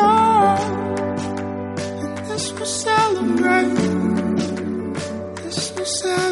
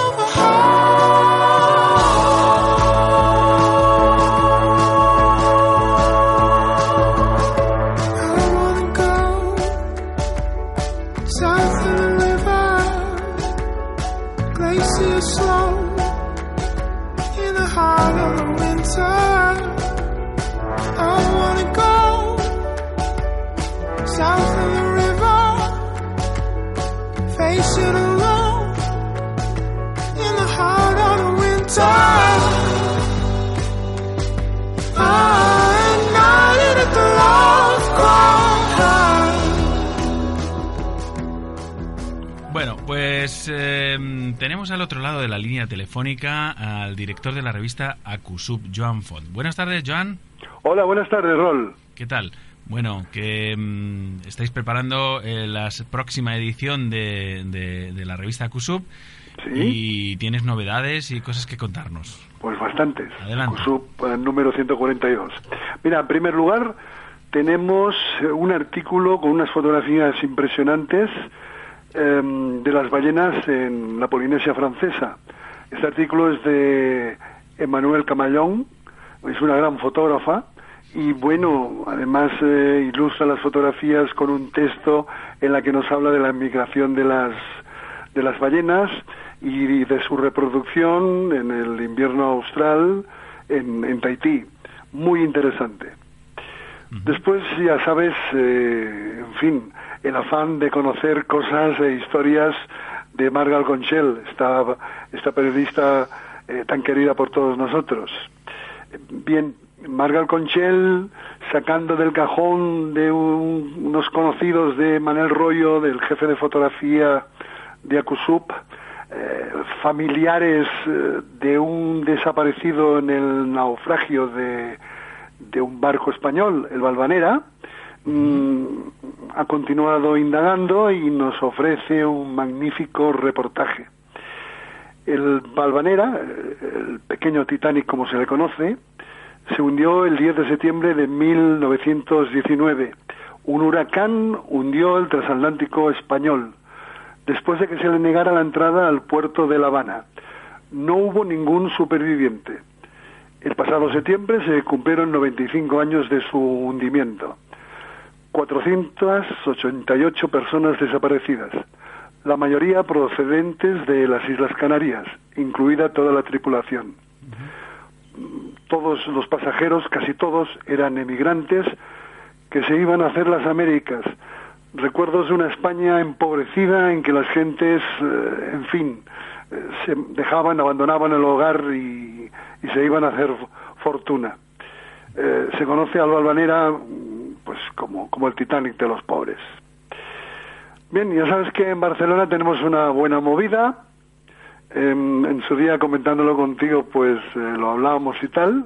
Y se trata mm, de nada más ni nada menos que el Barcelona On the Water Festival, que va desde octubre de este año hasta marzo del 2015. Es impresionante la cantidad de conferencias, charlas y reuniones, eh, en fin, que, que se están efectuando dentro de este festival. Eh, para muestra un botón, hemos acudido a algunas de ellas. La primera, pues, eh, hacemos mención de Paco Fraile, del amigo Paco Fraile, eh, miembro de Acusub y gran fotógrafo y cineasta, que nos ofreció una interesante conferencia relacionada con el 3D. Una mesa redonda también de fotografía subacuática que contó con la presencia de reconocidos fotosub como Carlos Villoc, eh, Jordi Chías, Carlos Virgili y Pedro López Alegret, hablando de, de este fascinante e interesante mundo de la foto, de la foto submarina. En Cine Vídeo Submarino contamos con la presencia de José María Castellví, de Al filo de lo imposible, Televisión Española, Marc Ubells, eh, que es eh, un, un vídeo un galardonado en multitud de, premios y también colaborador de televisión. Eh, Carlos Virgili, autor de la Biblia y también colaborador de la revista Acusub. Y además con la presencia extraordinaria de, de Cristian Petrón, el director eh, de fotografía del largometraje El Gran Azul y colaborador, y colaborador con James Cameron de, en, reportajes sobre Titanic y, eh, y, en fin, y diferentes series para, para televisión. Eh, también en el segundo, eh, una conferencia mm, llamada Segunda Internacional Meeting on Vintage Underwater Cameras, reunió a una colección internacional de expertos y coleccionistas de cámaras antiguas submarinas. Contó con la inestimable presencia del doctor Kurt Schaffer, de 92 años de edad. Eh, este señor eh, es el ingeniero que diseñó y construyó a Han Haas las camas submarinas que utilizaba para sus películas y producciones. Tuvimos también una conferencia de Luis Vuitton en el Aquarium de Barcelona, eh, presentada por eh, a Andrés Clarós, que ya saben todos los oyentes que es el alma mater de dicho festival. Tuvo lugar después, a continuación de, de, esta, de esta conferencia, en el mismo Aquarium de Barcelona, la recreación de la primera foto de eh, Louis Vuitton llevada a cabo por miembros de HDS. Un día para recordar en el Acuario de Barcelona, tope. Eh, el reportaje que nos recuerda a Luis Vuitton, autor de la primera fotografía submarina en el 1893. Creemos que con esta iniciativa, la HDS, Asociación Española de la Historia del Buceo, ha dado un gran paso adelante para dar a conocer la actividad que lleva a cabo. Para muestra el gran despliegue de prensa y televisión que estuvieron presentes en el acto, el cual se ha organizado también, como es lógico, eh, uno más de los actos eh, eh, llevados a cabo por el Barcelona Underwater Festival.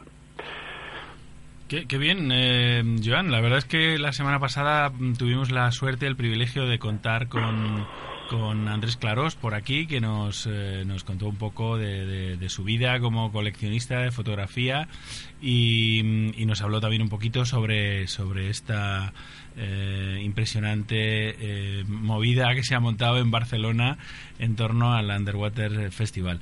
Y que por lo visto va a dar mucho que hablar porque porque va a ser va a ser tiempo no va a haber va a haber cosas incluso abierto a temas que puedan que puedan ir surgiendo eh, sobre la marcha o sea que mm, tenemos que estar muy pendientes eh, Joan Está abierto hasta, hasta marzo del 2015. ¿eh? Em, yo pues eh, pienso que Andrés Clarós es una persona con muchísimas iniciativas, con una gran capacidad de trabajo. Creo que deberíamos ayudarle entre todos, sobre todo si, si el Barcelona Underwater Festival se repite y, y tiene necesidad o existe necesidad de, que hayan futuras futuras ediciones. Eh, es una de las cosas más importantes que yo recuerde en mi dilatada vida de buceo. Yo no había visto nunca una, una cosa igual. Em, para finalizar, em, en relación a los artículos, tenemos eh, en el cajón de buzo el narval, el cetáceo unicornio, donde Marga Alcolchel pues, eh, nos explica, como siempre, todo lo relacio- relacionado con, con, esta, con esta criatura. En ACOSUB también, en esta edición, se hace eco que la Asamblea General de la HDS, Asociación Española de la Historia del Buceo, reunida en Barcelona y a propuesta de su junta directiva, acuerda por unanimidad instaurar el premio de buzo de honor, que se concederá a, las personas que se distingan por su dilatada labor en favor de las actividades subacuáticas y sean merecedoras de dicho nombramiento. A continuación, también por unanimidad, la Asamblea de la HDS eh, ha tomado el acuerdo de conceder el primer buzo de honor a don Eduardo Almella, conocido cineasta submarino, uno de los pioneros del buceo y primer buceador que alcanzó en el mundo los 100 metros de profundidad con un equipo de escafandra autónoma cargada con aire atmosférico. Eh, esta entrega del buzo de honor está previsto entregarla o entregarlo a don Eduardo Amella durante la celebración del 16 Mediterranean Diving Salón de la Inmersión de la Fira de Cornellá a celebrar en Cornellá, Barcelona, el próximo mes de marzo del 2015. Y eso es todo. Mm, Ves que, como siempre, venimos cargados.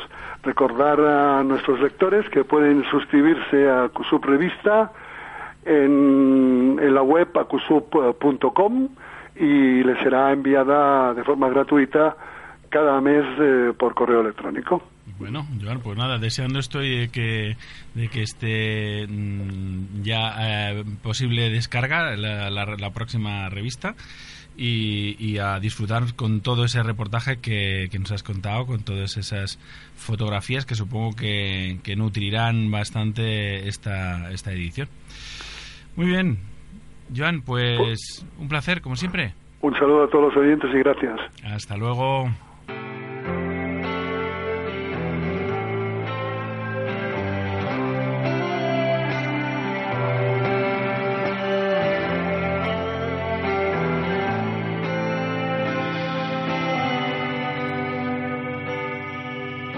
Oh, hey, I wasn't listening. I was watching Syria, blinded by the sunshine strip. You, you were in the kitchen. Oh, yeah. My runner's mouth, the wounded with the wounder's will. And that's how summer passed. The great dividing range, the green, green grass and home. Maybe it was peace at last, who knew?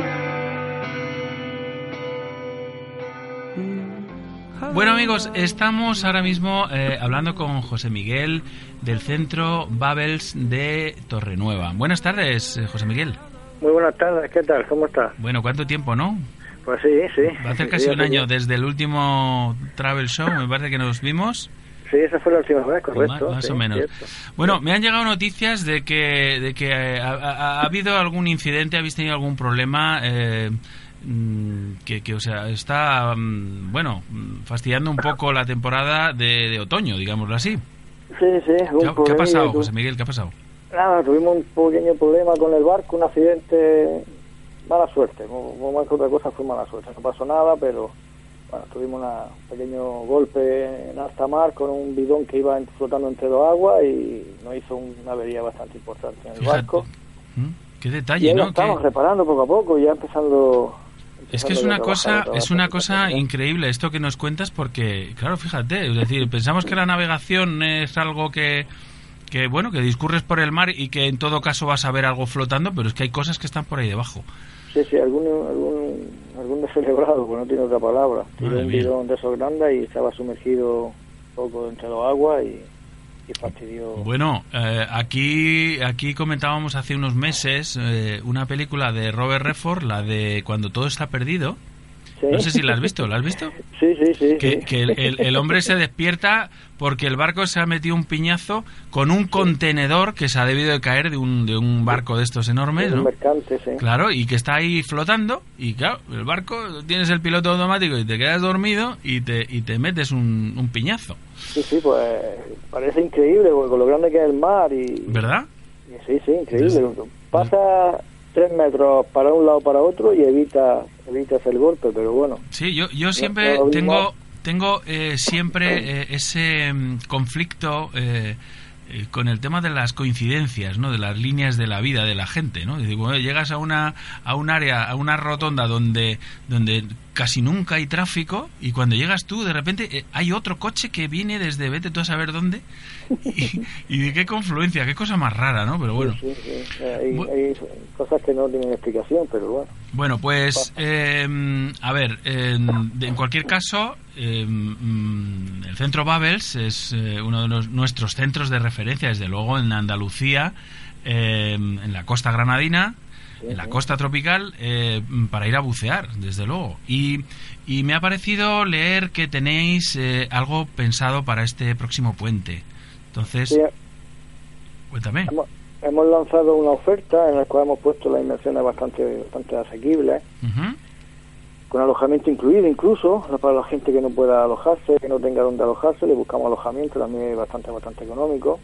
Y bueno, en esta época de invierno que suele haber la gente un poco reacia a viajar, sobre todo ahora que está lloviendo, que hace mal tiempo, pero bueno, nosotros tenemos la suerte de tener una zona bastante, con un clima bastante suave Claro. y estamos trabajando a diario. Y hemos lanzado esa oferta a ver si la gente por la que nos conoce, pues que vuelva otra vez a, a bucear con nosotros en invierno y los que no conocen, pues que tengan esa posibilidad de acercarse. Pues desde luego que sí, que es una, es una idea fantástica eh, eh, y una propuesta formidable porque yo conozco esa zona y es verdad que es un invierno completamente diferente, o sea, no es nuestro invierno, es, No. eh, es una zona donde se puede estar, bueno, hay un cambio de temperatura de, según bajas de Granada a, a, a Torrenueva, a Motril y demás, que, es que es fantástico, ¿no? Es, es, es volver a- al tiempo atrás, ¿no? Al finales del verano, a estar en una temperatura muy, muy, muy buena. Y hombre, lógicamente, eh, sí es aconsejable que la gente se vaya equipando con traje seco, pero vamos, si no, eh, las inmersiones se pueden aguantar perfectamente con su chalequito de calor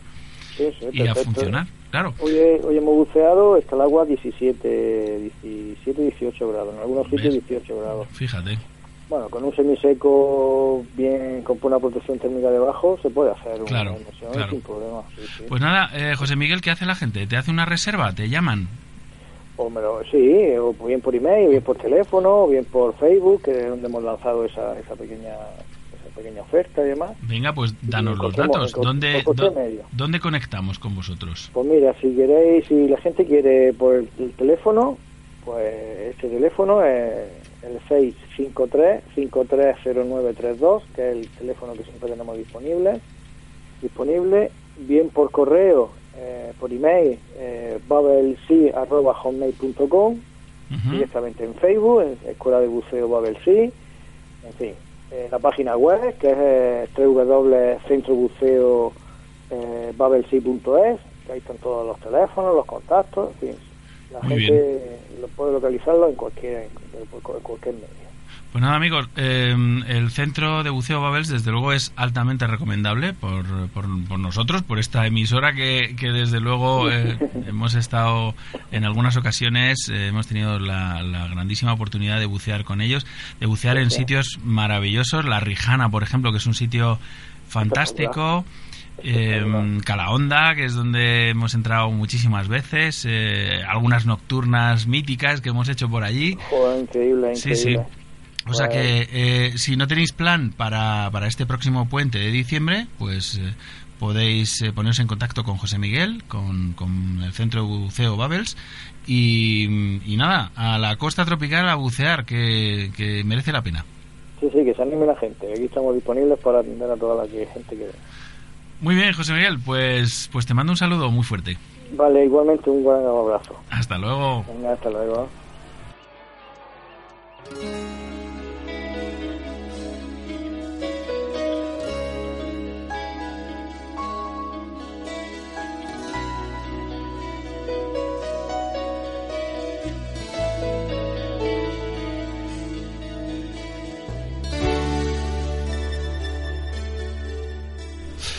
Bueno, pues, eh, pues nada, continuamos un poco con, con otros temas. Eh, en este caso, en, en nuestra sección Dando un toque de campana, eh, hoy hemos querido contar con, con una gran amiga del programa, colaboradora, eh, Mónica Alonso, que desde, desde su espacio eh, Finning Free Zone, pues sí, como Finning que- Free Zone Spain.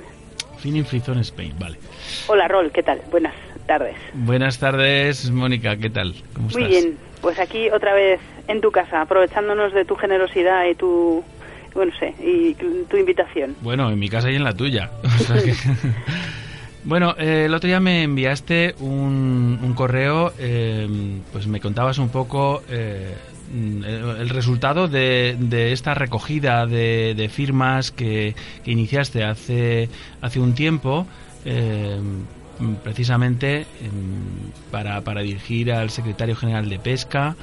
Eh, no sé cómo, cómo, cómo está este asunto cuéntanos un poco a todos. Bueno, pues eh, como a, a mediados del mes pasado, pues salió una noticia de prensa en La Voz de Galicia, eh, en la que las confederaciones de, de- de empresas pesqueras de, de Vigo, que es el, el puerto pesquero más importante de nuestro país, pues estaban protestando porque querían el levantamiento de la ley anti-finning que, llega- que lleva en vigor pues desde el año pasado, de 2013, ¿no?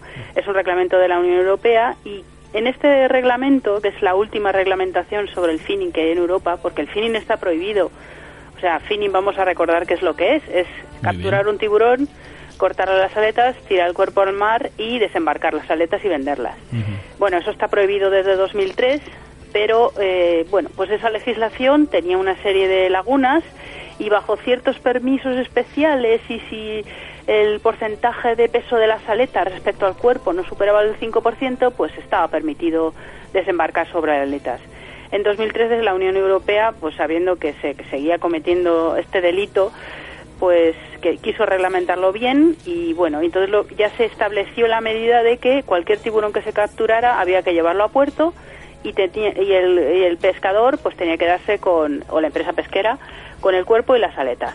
Bueno, pues esa es una medida que internacionalmente, incluso la, la ONU, la ONU lo, lo estaba proponiendo como una medida bastante eficaz para, para evitar el, el finning, ¿no? Cuando, cuando uno captura un tiburón, pues la- las aletas te las pueden pagar entre 40 y 100 euros el kilo y el cuerpo te lo pueden pagar como a 1,25 euro veinticinco el kilo, con lo cual es muy rentable decir, bueno, pues esto el cuerpo no me lo pagan nada bien, pues lo tiro al mar, lo cual es un desperdicio y un, y un horror para el pobre animal que lo suelen tirar vivo Claro. y me llevo solo las aletas. Bueno, cuando ya te tienes que llevar todo el cuerpo, pues bueno, pues, pues ya te planteas no ir a, a buscar tiburones. O sí, bueno, no lo sabemos. Entonces las, las empresas pesqueras eh, lo que estaban protestando es porque, claro, desde el año 2013, en, en julio, que, que entró en vigor, pues claro, ellos, su competitividad en el mercado de aletas de tiburón, que es más o menos legal, aquí no está prohibido vender aletas de tiburón al mercado de Hong Kong, pues claro, se veía muy mermada porque tenían que desembarcar uh, una cantidad de, carne de tiburón que es que se lo pagaban muy, muy mal, ¿no?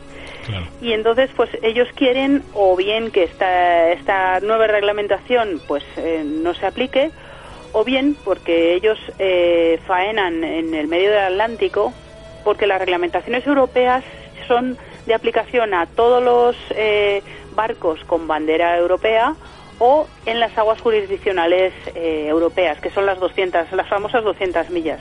Pero fuera de las 200 millas, en las aguas internacionales, aquello es la selva, cada uno hace lo, lo que quiere y lo que puede, ¿no?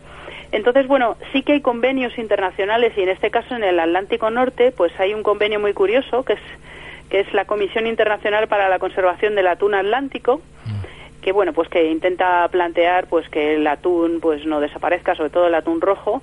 Y en esta comisión internacional a la que están adheridas, adheridos países de todo el mundo eh, para faenar en aguas del Atlántico, se está regulando, bueno, regulando, sí, es un acuerdo para hacer prácticas comunes, en realidad es una regulación de, otra- eh, de otras especies que no son el, el atún, ¿no? Y entonces ellos dicen, bueno, y entonces en el- la zona donde es de aplicación este, este convenio, pues están aquí faenando los marroquíes, están faenando los japoneses, ya no estamos en Europa, pero como somos barcos europeos tenemos que aplicar la, la medida de desembarco de aletas adheridas, mientras que ellos capturan sus tiburones, cortan las aletas, los tiran al mar y lo desembarcan en sus puertos con toda tranquilidad. Claro, eso es un, un problema de competitividad enorme, ¿no? Entonces lo que nosotros planteamos, bueno, primero nuestro horror eh, al secretario general de Pesca, eh, diciendo, bueno, no entendemos cómo estos señores eh, pueden protestar contra una ley que se ha aprobado por amplia mayoría, aunque el gobierno español y el portugués pues no la, no la han aprobado, no la han apoyado como deberían, ¿no? Y lo que ellos decían que, bueno, pues mm, primera opción, que no les permita, que les levanten esta, esta medida de desembarcar aletas adheridas, o bien que España o la Unión Europea presione en, en- en- esta comisión internacional para que se apruebe esta medida, ¿no? que no está aplica, no está no es de aplicación en todo el mundo.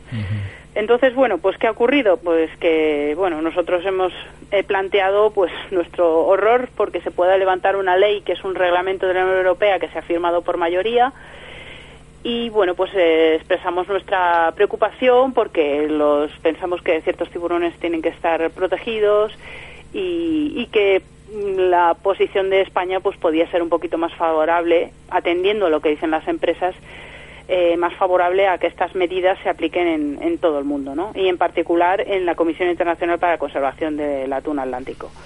Eh, bueno, al principio nos planteamos recoger unas firmas, bueno, pues de las personas más o menos conocidas, de una manera más o menos blanda, es decir, cada uno firma con su nombre y su DNI, lo encabezo yo, eh, bueno, pues con, de parte de, mi página Finim Free Zone Spain y además estábamos pidiendo el apoyo de ONGs de todo el mundo que quisieran confirmar esta carta. Bueno, pues hemos estado pues dos o tres semanas recogiendo firmas. Eh, esta manera un poco artesanal de recoger firmas pues nos ha llevado a que al final ha habido 275 personas que nos han dado su nombre y su DNI o bueno, si son extranjeros su nacionalidad porque no todos los países tienen un DNI y, ha habido 35 ONGs que, que apoyaban lo que lo que poníamos en la carta. Eh, muchas eh, ONGs europeas, incluso SISEFAR, que es una ONG generalista, pero ONGs europeas que, bueno, que se dedican a, defender los tiburones, ¿no? Entonces, bueno, esta ha sido un poco nuestra nuestra petición y lo que esperamos ahora que pues el secretario general de pesca, o sea, la persona del gobierno que es responsable de la regulación de la pesca en España, pues que nos responda y que simplemente pues que sepa que no solo están las voces de unas empresas bastante grandes y que reciben muchas subvenciones, sino están también las voces de los ciudadanos que se hacen eco pues un poco de las corrientes de conservación que nos llegan de Europa, ¿no?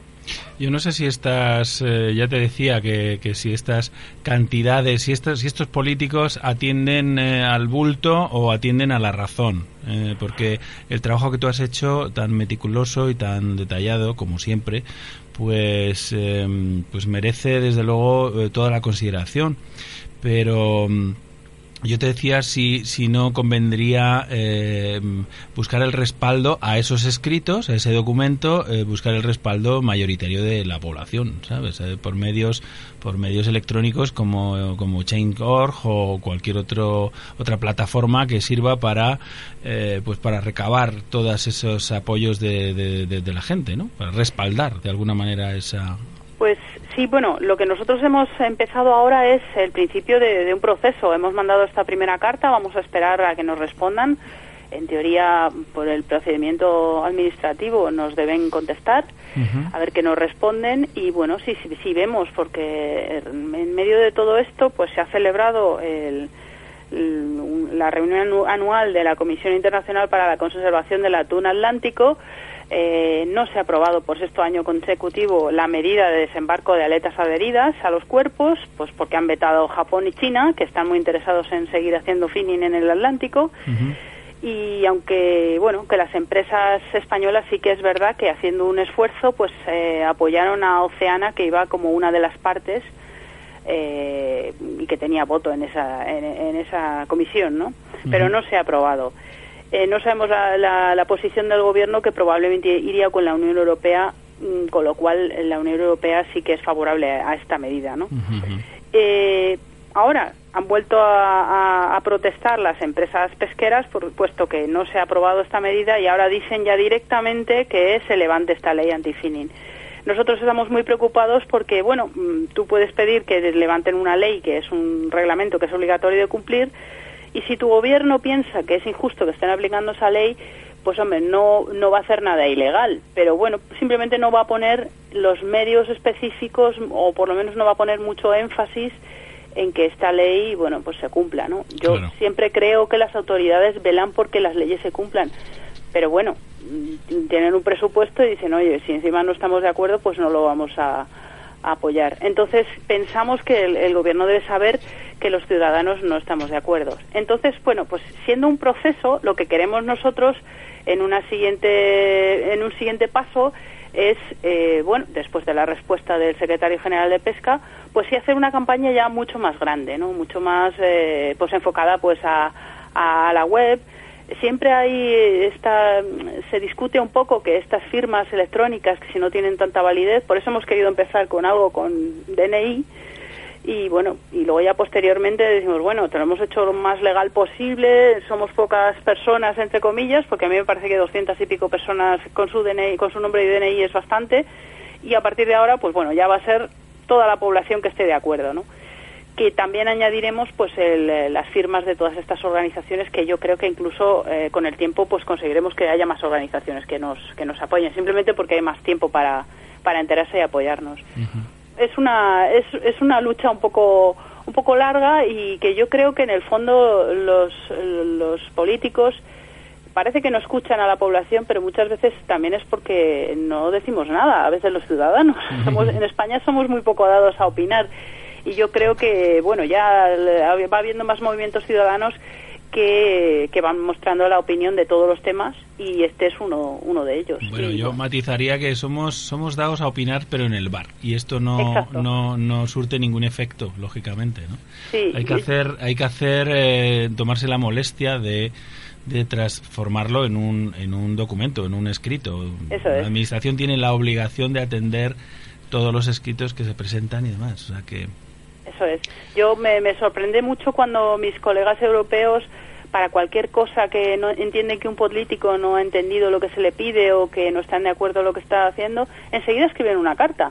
Pero vamos, en un día dicen, oye, voy a escribir una carta, recogen pues el apoyo de todos los que pueden, pero si no, una sola persona lo escribe, ¿no? Claro, claro. E incluso eh, la Comisión Europea, que es el, el, organismo que se encarga de establecer los, los temas sobre los cuales tiene que regular el la Unión Europea para luego plantearse al Parlamento Europeo y al Consejo, sí que tienen una, una fuente que es eh, la, cooperación ciudadana. Ellos recogen muchísimas cartas de, grupos mm, haciendo sugerencias, se investigan y luego proponen que se hagan leyes, con lo cual es una manera de tomar la medida de la población de saber qué es lo que en qué temas están interesados y en qué en qué dirección puede podría ser interesante legislar, ¿no?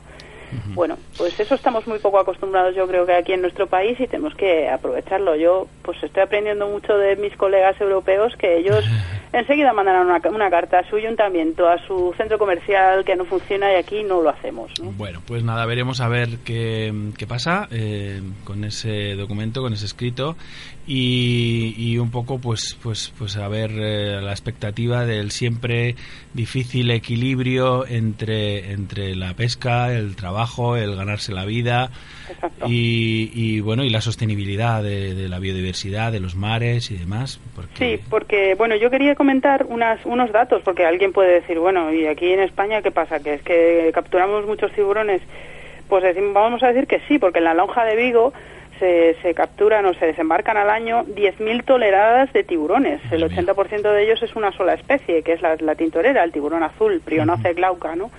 Entonces, este tiburón no está legislada su, su pesca y se puede pescar, no hay cuotas, se puede pescar hasta la extinción.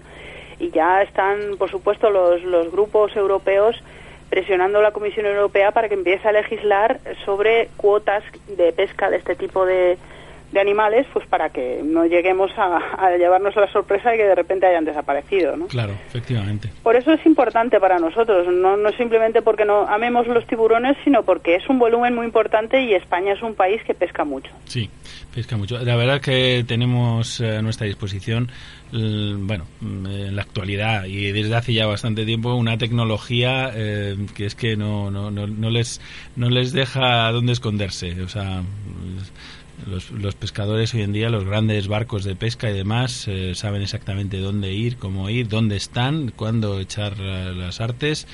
Y, en fin, es, es un poco, ya es, ya es una lucha desigual, ¿eh? ya, ya es muy difícil, es muy difícil que se escapen los peces. Bueno, pero para eso están también los gobiernos, para legislar y poner cuotas a qué tipo de pesca son mejores, peores, cuándo hay que parar claro. y cuándo hay que seguir. Entonces, pues, pero bueno, yo creo que siempre los gobiernos van un poco por detrás de las prácticas, ¿no? Como en todo, ¿no? Bueno, pues la verdad es que yo creo que como en tantas ocasiones los pescadores también son grandes interesados en que las especies eh, se mantengan, porque de, ello depende su, su, propia subsistencia, su propio modo de vida. Entonces eh, eh, hay que buscar el equilibrio, hay que encontrarlo de alguna manera.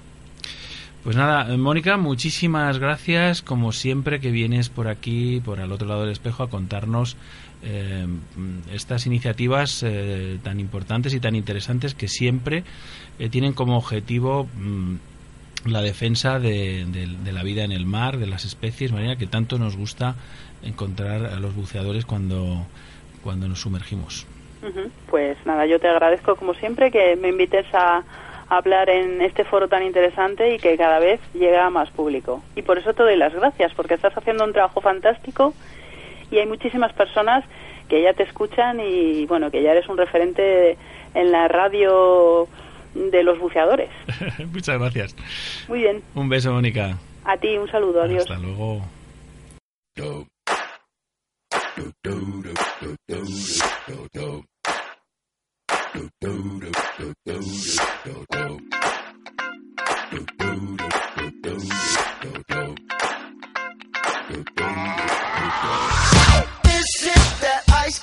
Michelle fight for that white gold.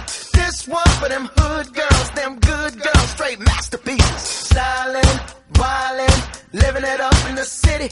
Got Chuck's on with Saint Laurent. Gotta kiss myself, I'm so pretty. I'm too hot. Call the police and the fireman. I'm too hot. Make a dragon wanna retire, man. I'm too hot. Say my name, you know who I am. I'm too hot. And my band bought that money. Break it down. Girls hit you, hallelujah. Bueno, pues eh, nos toca darle un repasito a la Volvo Ocean Race con Goro García. Buenas tardes, Goro. Hola, buenas tardes, Rol. ¿Qué tal? ¿Cómo, cómo ha ido la semanita en, en esta trepidante y fascinante competición? Bueno, pues muy está intenso, está intensa la, la segunda etapa. Están, están todos muy, muy, muy, muy pegaditos. Me ha parecido ver al Mafre el primero. Sí, sí, pero bueno, es un cierto es que van líderes. Sí. Cierto es, lo que pasa es que bueno, van los cuatro primeros van en cinco millas y lleva a- no llega a media milla al Abu Dhabi pegadito, entonces están haciendo todos unas velocidades muy similares y bueno, se aproximan a una zona caliente de decisión táctica de mala meteorología y a ver cómo lo resuelven.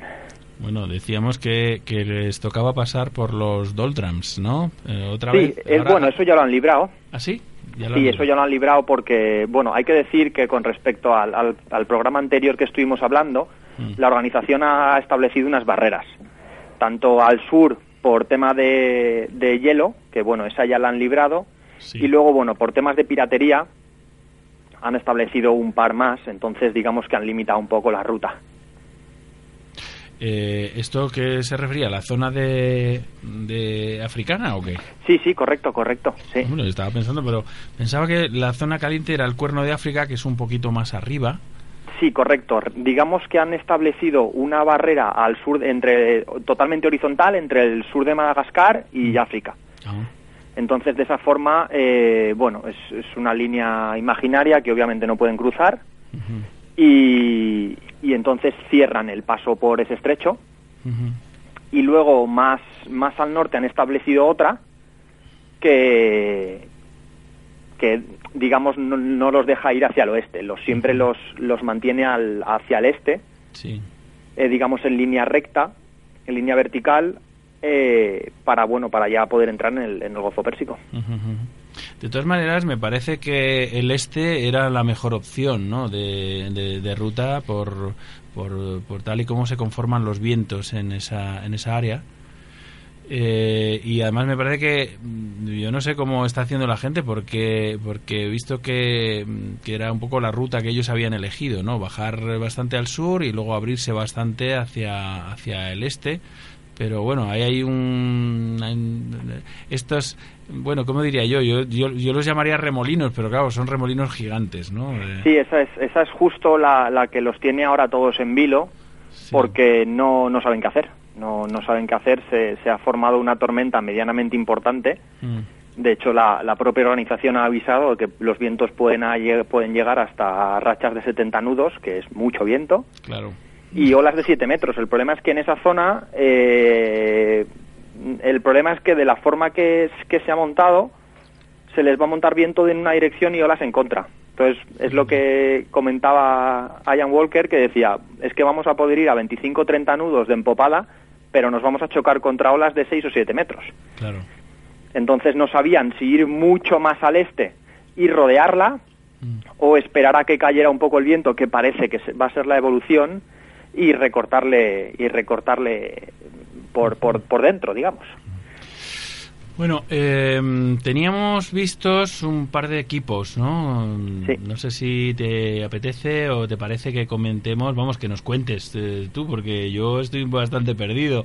En principio, eh, un poco eh, el- el- algún otro equipo que, que está en liza en esta mm, fantástica regata. Sí, eh, me gustaría hablar del Albimédica, Ajá. que es que es, es, es un equipo curioso porque el- el patrón es Charlie Enright. Eh, y lo curioso es que él es, es un equipo americano con un patrocinador turco. Eh, lo que pasa es que este patrón en concreto, junto con, con su socio, como lo llama él, Mark, eh, estudiaron juntos en la universidad y formaron parte de un equipo que grabó una película patrocinada por Disney que se llama Morning Light. Ah, pues no, no me suena, fíjate. Pues, pues sí, se, se, se, gestó todo en el 2006, hubo un proceso de selección entre universitarios americanos y luego al final en el 2008 se acabó grabando la película. Y contaban la historia de, bueno, de muchos meses de entrenamiento muy duro de, de un grupo de universitarios que los que los metían a navegar en un 52 pies para hacer la transpa. Ay, sí, ya sé cuál es. Bueno, espérate. Creo que me estoy confundiendo de película. ¿Cómo has dicho que se titulaba? Morning Light. Morning Light, pues, pues no. Es que estaba pensando en Tormenta Blanca. Fíjate. No, no, no, no, no, no, no, esta es muy posterior. Es no, no, no. historia, sí. Es muy posterior. Pues esta, justo tanto el, el, patrón del barco como su socio, como él lo llama, Mark Towell, fueron integrantes de ese equipo y los dos, de hecho, salen en la película. Uh -huh.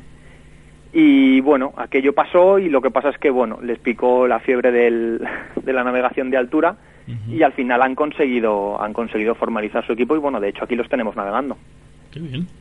Es su primera, obviamente es su, su primera Copa América, uh -huh. eh, perdón, su primera Volvo Ocean Su Race. primera Volvo, sí. No ha navegado en ninguna Copa América, no ha navegado en ninguna, en ningunas Olimpiadas. Uh -huh. Sí que tiene historial de navegación, bueno, por, por temas de familia y demás y mucha formación porque, bueno, gracias a la película obtuvieron muy buenos coaches en cuanto a navegación de altura Uh -huh. y, y, bueno, pues han conseguido cumplir su, Bueno, su pues, proyecto. O sea que son los, son como digamos los rookies, los novatos del, de la competición. Sí, correcto, y encima jovencitos. Sí, sí, bueno. porque él en concreto es del 88.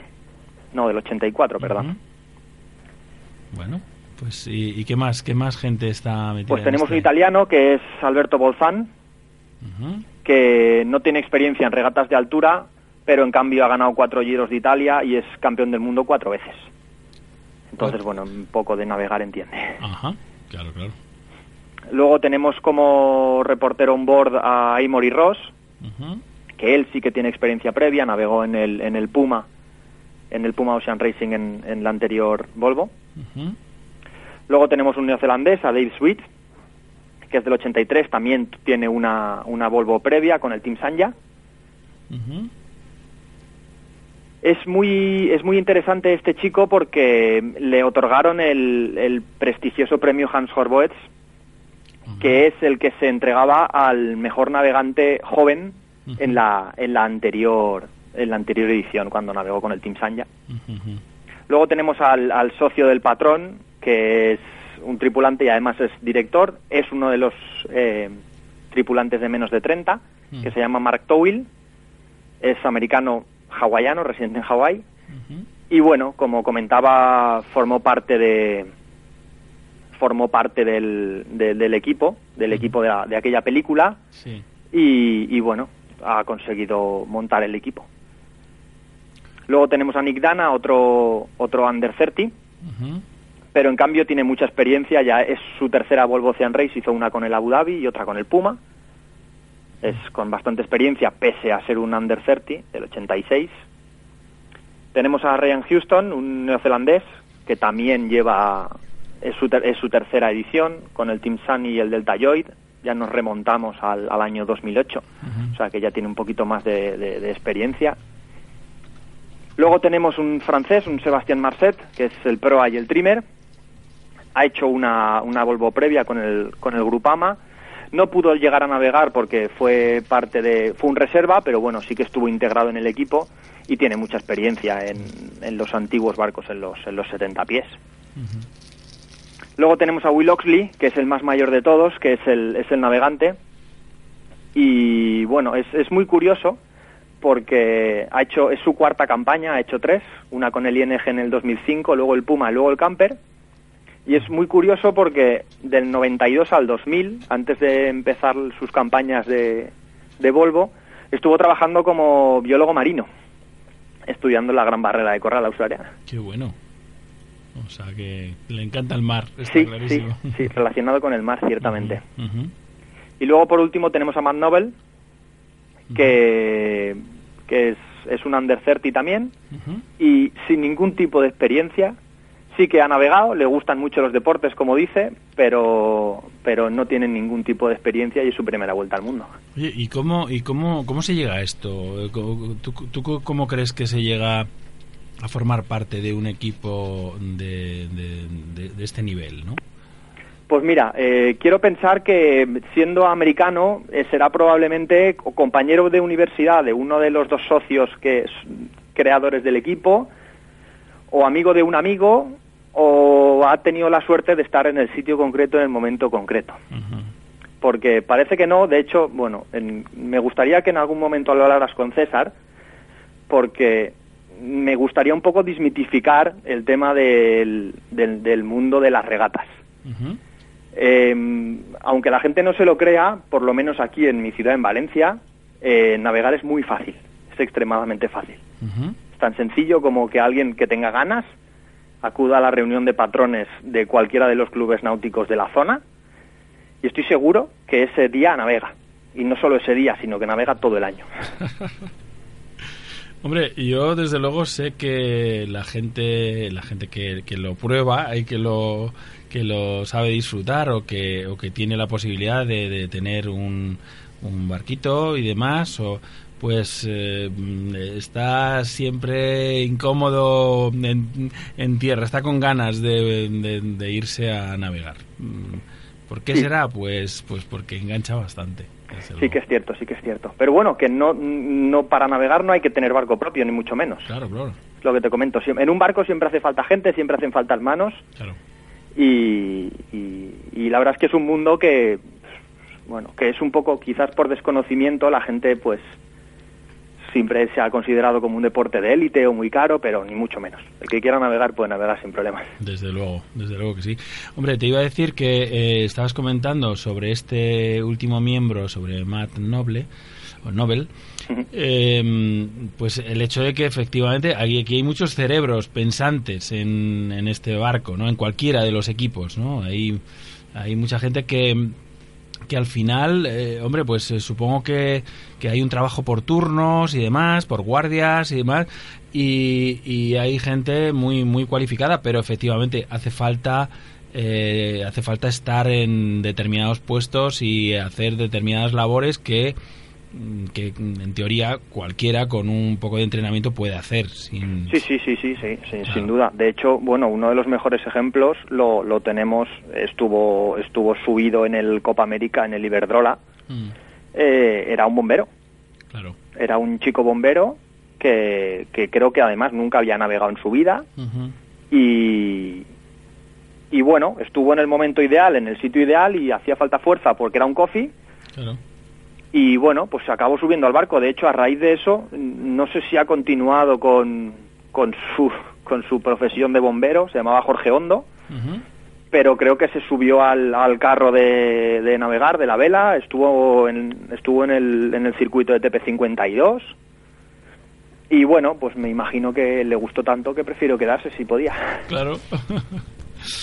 Bueno, bueno, ¿y tú qué tal llevas tu regata virtual? Mal, mal, muy mal, muy mal. Te, ha costado, vamos, te ha costado un disgusto el, la, la, la decisión primera esta que tomaste. Muy mal, sí, sí, sí, sí. Me costó, bueno, aposté por el sur, aposté, aposté por el sur y estuve navegando día y medio más rumbo suroeste que sur y lo estoy pagando. Sí, ¿no? Lo estoy pagando, estoy recuperando poquito a poco, poquito a poco, poquito a poco. Bueno, la verdad es que te voy a decir una cosa, que ha habido gente que, que empezó la primera, la primera fase y, y que no estaba en la salida. Pero me da la impresión de que el sistema eh, lo que hace es que te va llevando el barco precisamente justo por la, por la línea de la ruta que tiene, que tiene establecida y, y cuando se han incorporado han empezado a navegar, pero vamos, han adelantado un montón sin haber hecho nada. Eh, a ver, trampa. eso en parte me da un poco de rabia. Hombre, claro. Porque yo llevo controlando a gente que empezó mucho después de Claro. lo que nosotros empezamos, que empezamos más o menos en tiempo, Efectivamente. y van mucho mejor que yo. Y es porque, bueno, al em- empezaron más tarde, pero bueno, fueron siguiendo la línea y el viento les ha favorecido. Claro.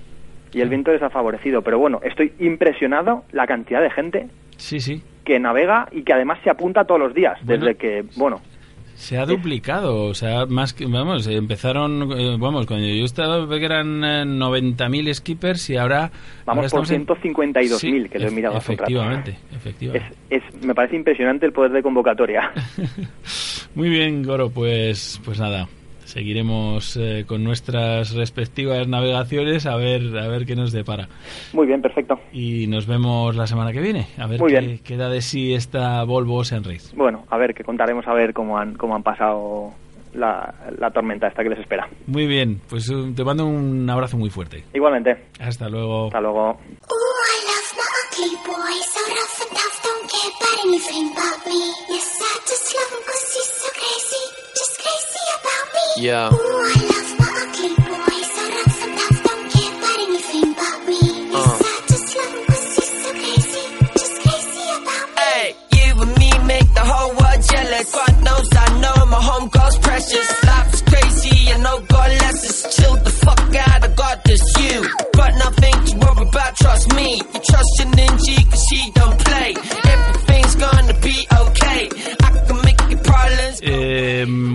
Amigos, tenemos eh, al otro lado de la línea telefónica a Juan José Bueno, porque eh, estamos muy interesados en, en una actividad que, que hay este fin de semana, que es la muestra de cine submarino de Valladolid. Buenas tardes, Juan.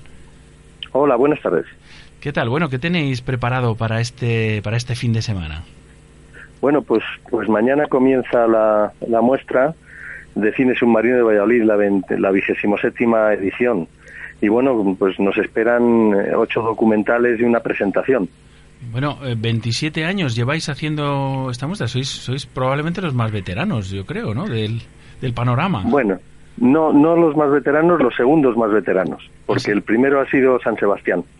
Ah, claro, claro, claro. Bueno, pero eh, la muestra de cine de submarino de Valladolid, eh, pues eso, tiene una tradición larguísima y demás. Y, mm, y me gustaría saber un poco eh, en qué consiste este programa, qué, qué- más o menos qué es lo que tenéis. Cuéntame.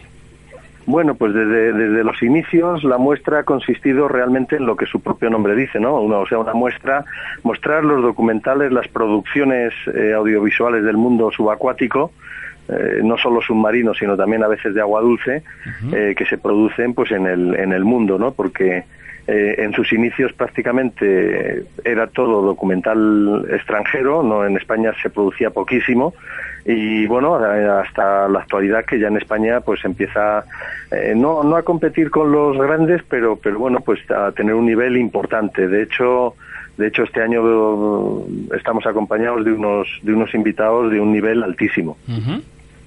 Bueno, veo que, mm, que muchos de los documentales eh, en realidad son, son eh, digamos, eh, como cortos o algo así, o es solamente una pequeña muestra del documental. O es un teaser, Bueno, esto es eh, un, un avance. Eh, hay, hay un poco, hay un poco, este año hay un poco de todo. Hay documentales largos, documentales cortos que siempre hemos querido tener en la muestra precisamente porque son los que no se llegan nunca a ver en las televisiones. Y luego este año tenemos un tráiler de Rafa Herrero, eh, precisamente de lo que pretende ser un documental grande y que las imágenes que se han visto a través de, de Internet y que vamos a proyectar aquí eh, promete ser espectacular. Bueno, digamos que es el, el Secretos de Macaronesia, ¿verdad? Efectivamente, efectivamente. Yo le pedí a Rafa, con el que tengo una amistad desde hace muchos años y que ha sido un colaborador asiduo de la muestra, pues bueno, pues a ver si podíamos preparar algo, porque yo sabía que estaba él embarcado, porque está todavía pendiente de financiación y de buscar financiación para el, para el documental que pretende hacer, un documental ambiciosísimo acerca de, digamos, de las islas de la Macaronesia, ¿no? De Canarias, las desertas, Madeira, Azores, etcétera, etcétera, ¿no? O sea, muy interesante. Y eso es Cabo Verde y él eh, pues eh, accedió gustoso, hemos preparado un pequeño guion eh, y, y- y, bueno, pues pues lo vamos a, proyectar el sábado un poco como, como colofón de la, de la muestra. Bueno, eh, ¿dónde estáis exactamente? ¿Dónde, cómo, ¿Cómo hacemos para que la gente se programe eh, esta aproximación a Valladolid y, y- y sepa dónde, dónde tiene que acudir? Bueno, pues, pues eh, por suerte en ese sentido tenemos una cierta ventaja y es que es en el mismo sitio que en el que se ha desarrollado casi casi eh, los eh, los 27 años, porque salvo el primer año que se hizo en, en el extinto ya, porque ya no existe Teatro Valladolid, se ha hecho en el Salón de Actos de Caja España en Fuente Dorada, pegadito a la Plaza Mayor de Valladolid. Bueno, y veo que es entrada libre, o sea que cualquiera que, que quiera libremente se pasa y se coge un asiento y a disfrutar. Del cine submarino. hasta completar el aforo. Y eso lo digo porque todos los años al final ha habido gente que se ha visto impedida de poder entrar porque estaba el aforo completo. Entonces bueno yo siempre digo a la gente que me dice oye ¿por qué vamos a ir? digo pues ir pronto por si acaso Claro, claro. ¿Y qué hacéis en estos casos cuando, cuando llenáis el... Pues, la, pues de, de verdad que yo lo lamento mucho, pero alguna vez ha habido, ha habido, pero verdaderas eh, bandadas de personas que no han, que no han podido acceder a la sala. Yo me disculpo dentro de lo que puede, algunos lo entienden mejor, otros lo entienden peor, pero no cabe, pues son medidas de seguridad, ¿no? En Claro, ese sentido claro. no Sí, podemos hacer otra cosa. No, no, está claro. Están los ayuntamientos mm, sobre, sobre el tema de los locales muy, muy serios. Sí, serios, sí, sí. claro. Bueno, pues, eh, y, ¿y el horario que tenéis? ¿Cómo, cómo Bueno, es? pues es a las, a las 20 horas, a las 8 de la tarde. Yo creo que es un horario cómodo. Este año hacemos dos días porque, bueno, ha sido imposible hacerlo tres como venía siendo habitual todos los años. y, y, bueno, yo me gustaría, eh, de- digamos, de alguna manera agradecer la colaboración de los invitados que, que, que vienen, que, bueno, que son Leandro Blanco, que es conocido y reconocido a nivel de España y mundial, Rafa Herrero, que para mí es de los mejores documentalistas de España, José Irizarri, también gallego, y bueno, y queremos hacer una cosa un poco especial porque así so- somos, yo creo que hay que ser agradecido con las personas que han posibilitado que, que se produzcan estos, estos eventos, ¿no? Y son muchas veces los autores, y queremos hacer un homenaje este año a Peter Skuns de la BBC, que fue invitado eh, en Valladolid hace cuatro años y que ha muerto este año víctima del cáncer, bueno, pues uno de los más prestigiosos cámaras de, de la BBC, ¿no? Y entonces, bueno, pues agradecimiento a, a- a estas personas, en este caso un homenaje por la eh, desgraciada noticia que, que llegó, que murió en abril de este año, y, y bueno, y luego, pues nada, los, a los invitados y a los patrocinadores, que bueno, de que también quiero, quiero hacer una mención especial porque el ayuntamiento colabora todos los años, la Federación Regional, la Castellano-Leonesa, eh, también y este año bueno pues ha habido una empresa constructora que también nos ha ayudado eh, con una, pequeña cantidad que bueno que nos ha hecho mm, posible el poder hacer la, la muestra Muy bien. Pues, pues nada, ahí queda dicho. Eh, yo creo que la cita del fin de semana eh, está en Valladolid, en la muestra de cine submarino. Mm, Nosotros vamos a intentar ir. Intentaremos ir a la hora para poder coger eh, un buen sitio. bueno si no también aunque sea saltándose el protocolo eh, también tenemos alguna pequeña posibilidad no como organizadores de, de bueno de, de- de, en casos excepcionales pues pues tratar de que no no sufran eh, digamos la normalidad que puede pasar cuando está llena la sala Muy bien. Juan José, pues un saludo muy, Muy fuerte desde al otro lado del espejo. Muchas gracias por, por venir aquí, por contarnos eh, eh, pues todo lo referido al, a esta muestra de cine tan, tan veterana y, y que, bueno, yo creo que tantas satisfacciones ha procurado pues a todos los enamorados del nitrógeno embotellado. Muy bien, pues muchísimas gracias a vosotros también. Un abrazo. Vale, un abrazo, hasta luego. Hasta luego.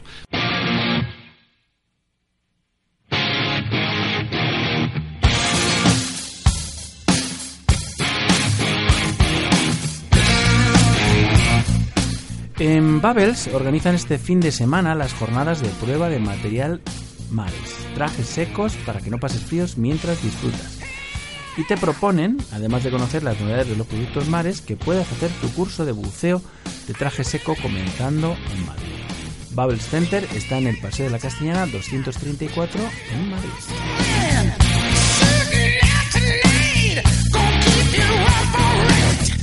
Este sábado, si te encuentras en Filipinas, que me consta que algunos andáis por allí, podéis participar en el International Open Anilao, el campeonato internacional de fotografía submarina organizado por Buceo Filipinas, en cooperación con Buceo Anilao, y respaldados por la sólida experiencia de la dirección de Enrique Faber, mañana sábado 29 de noviembre. Más que Divers, siempre activos los fines de semana, han organizado una quedada de cobirras en Ganso Taberna, en la corredera alta de San Pablo 33 de Madrid. Como todos los años, realizaremos una quedada para cenar algo y tomarnos unas copitas por los madrileños. Nos contaremos las anécdotas del buceo del 2014 y las novedades y sorpresitas que tendremos para el 2015. Y por supuesto muchas risas y fiesta. Os esperamos a todos. Es importante que por el sitio y la organización lo vayáis confirmando por aquí o al mail info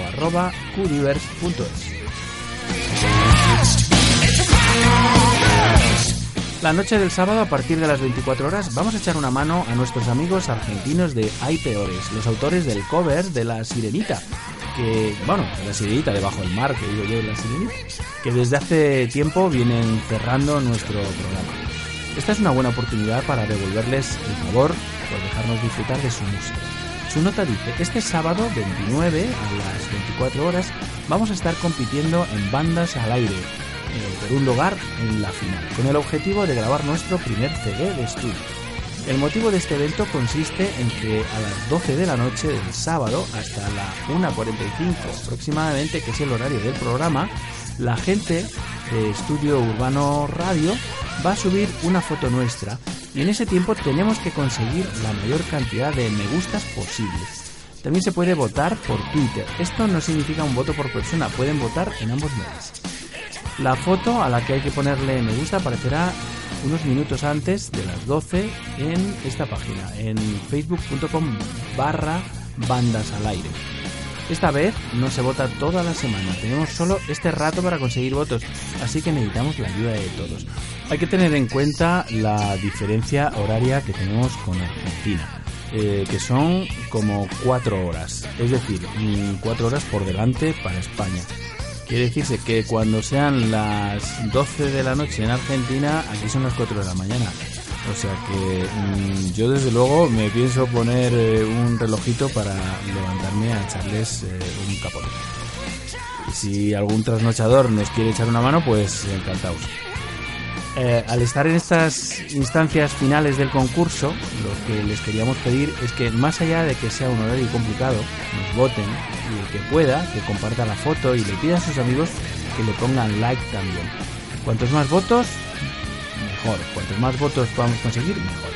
Si estás por salir o estás en una previa aburrida o tenías sueño o te dio la paja salir como corresponde, comparte y pásale el link a tus amigos para que también le den un like es solo un me gusta a una foto y solo tenemos una hora y 45 minutos. Para nosotros es muy importante y nos haría un gran favor ya que venimos concursando en esto desde el repechaje y gracias a ustedes estamos en semifinales. Un abrazo y gracias. Pues ya lo sabéis, el sábado a la noche todos a echar una mano a nuestros amigos argentinos que hay peores.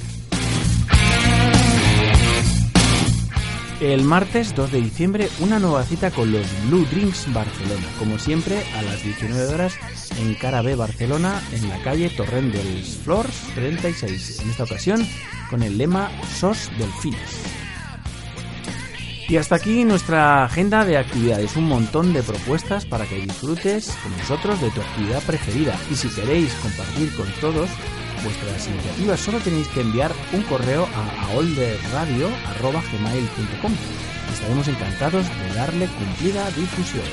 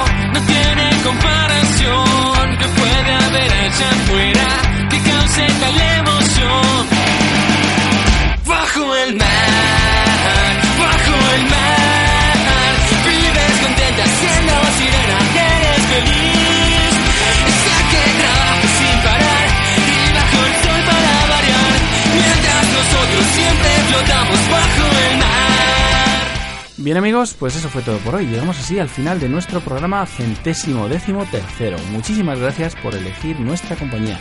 Buen fin de semana a todos, buena mar y buenas inversiones. La próxima semana muchísimo más y mejor. Os espero aquí, al otro lado del espejo, en Radio 21. Enviamos abrazos quepasianos a Ángeles Rubio Caja, a Irache Goicochea, a Neto Ramírez, a Wolfgang Amadeo Guevara, a Marcelo Daniel Troncoso, a Rubén González Barriada y a Calderilla Santa Marta, porque le habéis dado al me gusta en nuestro sitio de Facebook. Y también enviamos saludos a los tuiteros Juan Carlos Aguirre, Manuel Pons, Enrique Baltazar, Alba Crespo, Santi Díaz, Eco Dive de Resort y Big Blue Free Diving por ser followers de nuestra cuenta de Twitter y a todos vosotros por ser fans de nuestro proyecto radiofónico. Muchísimas gracias de corazón.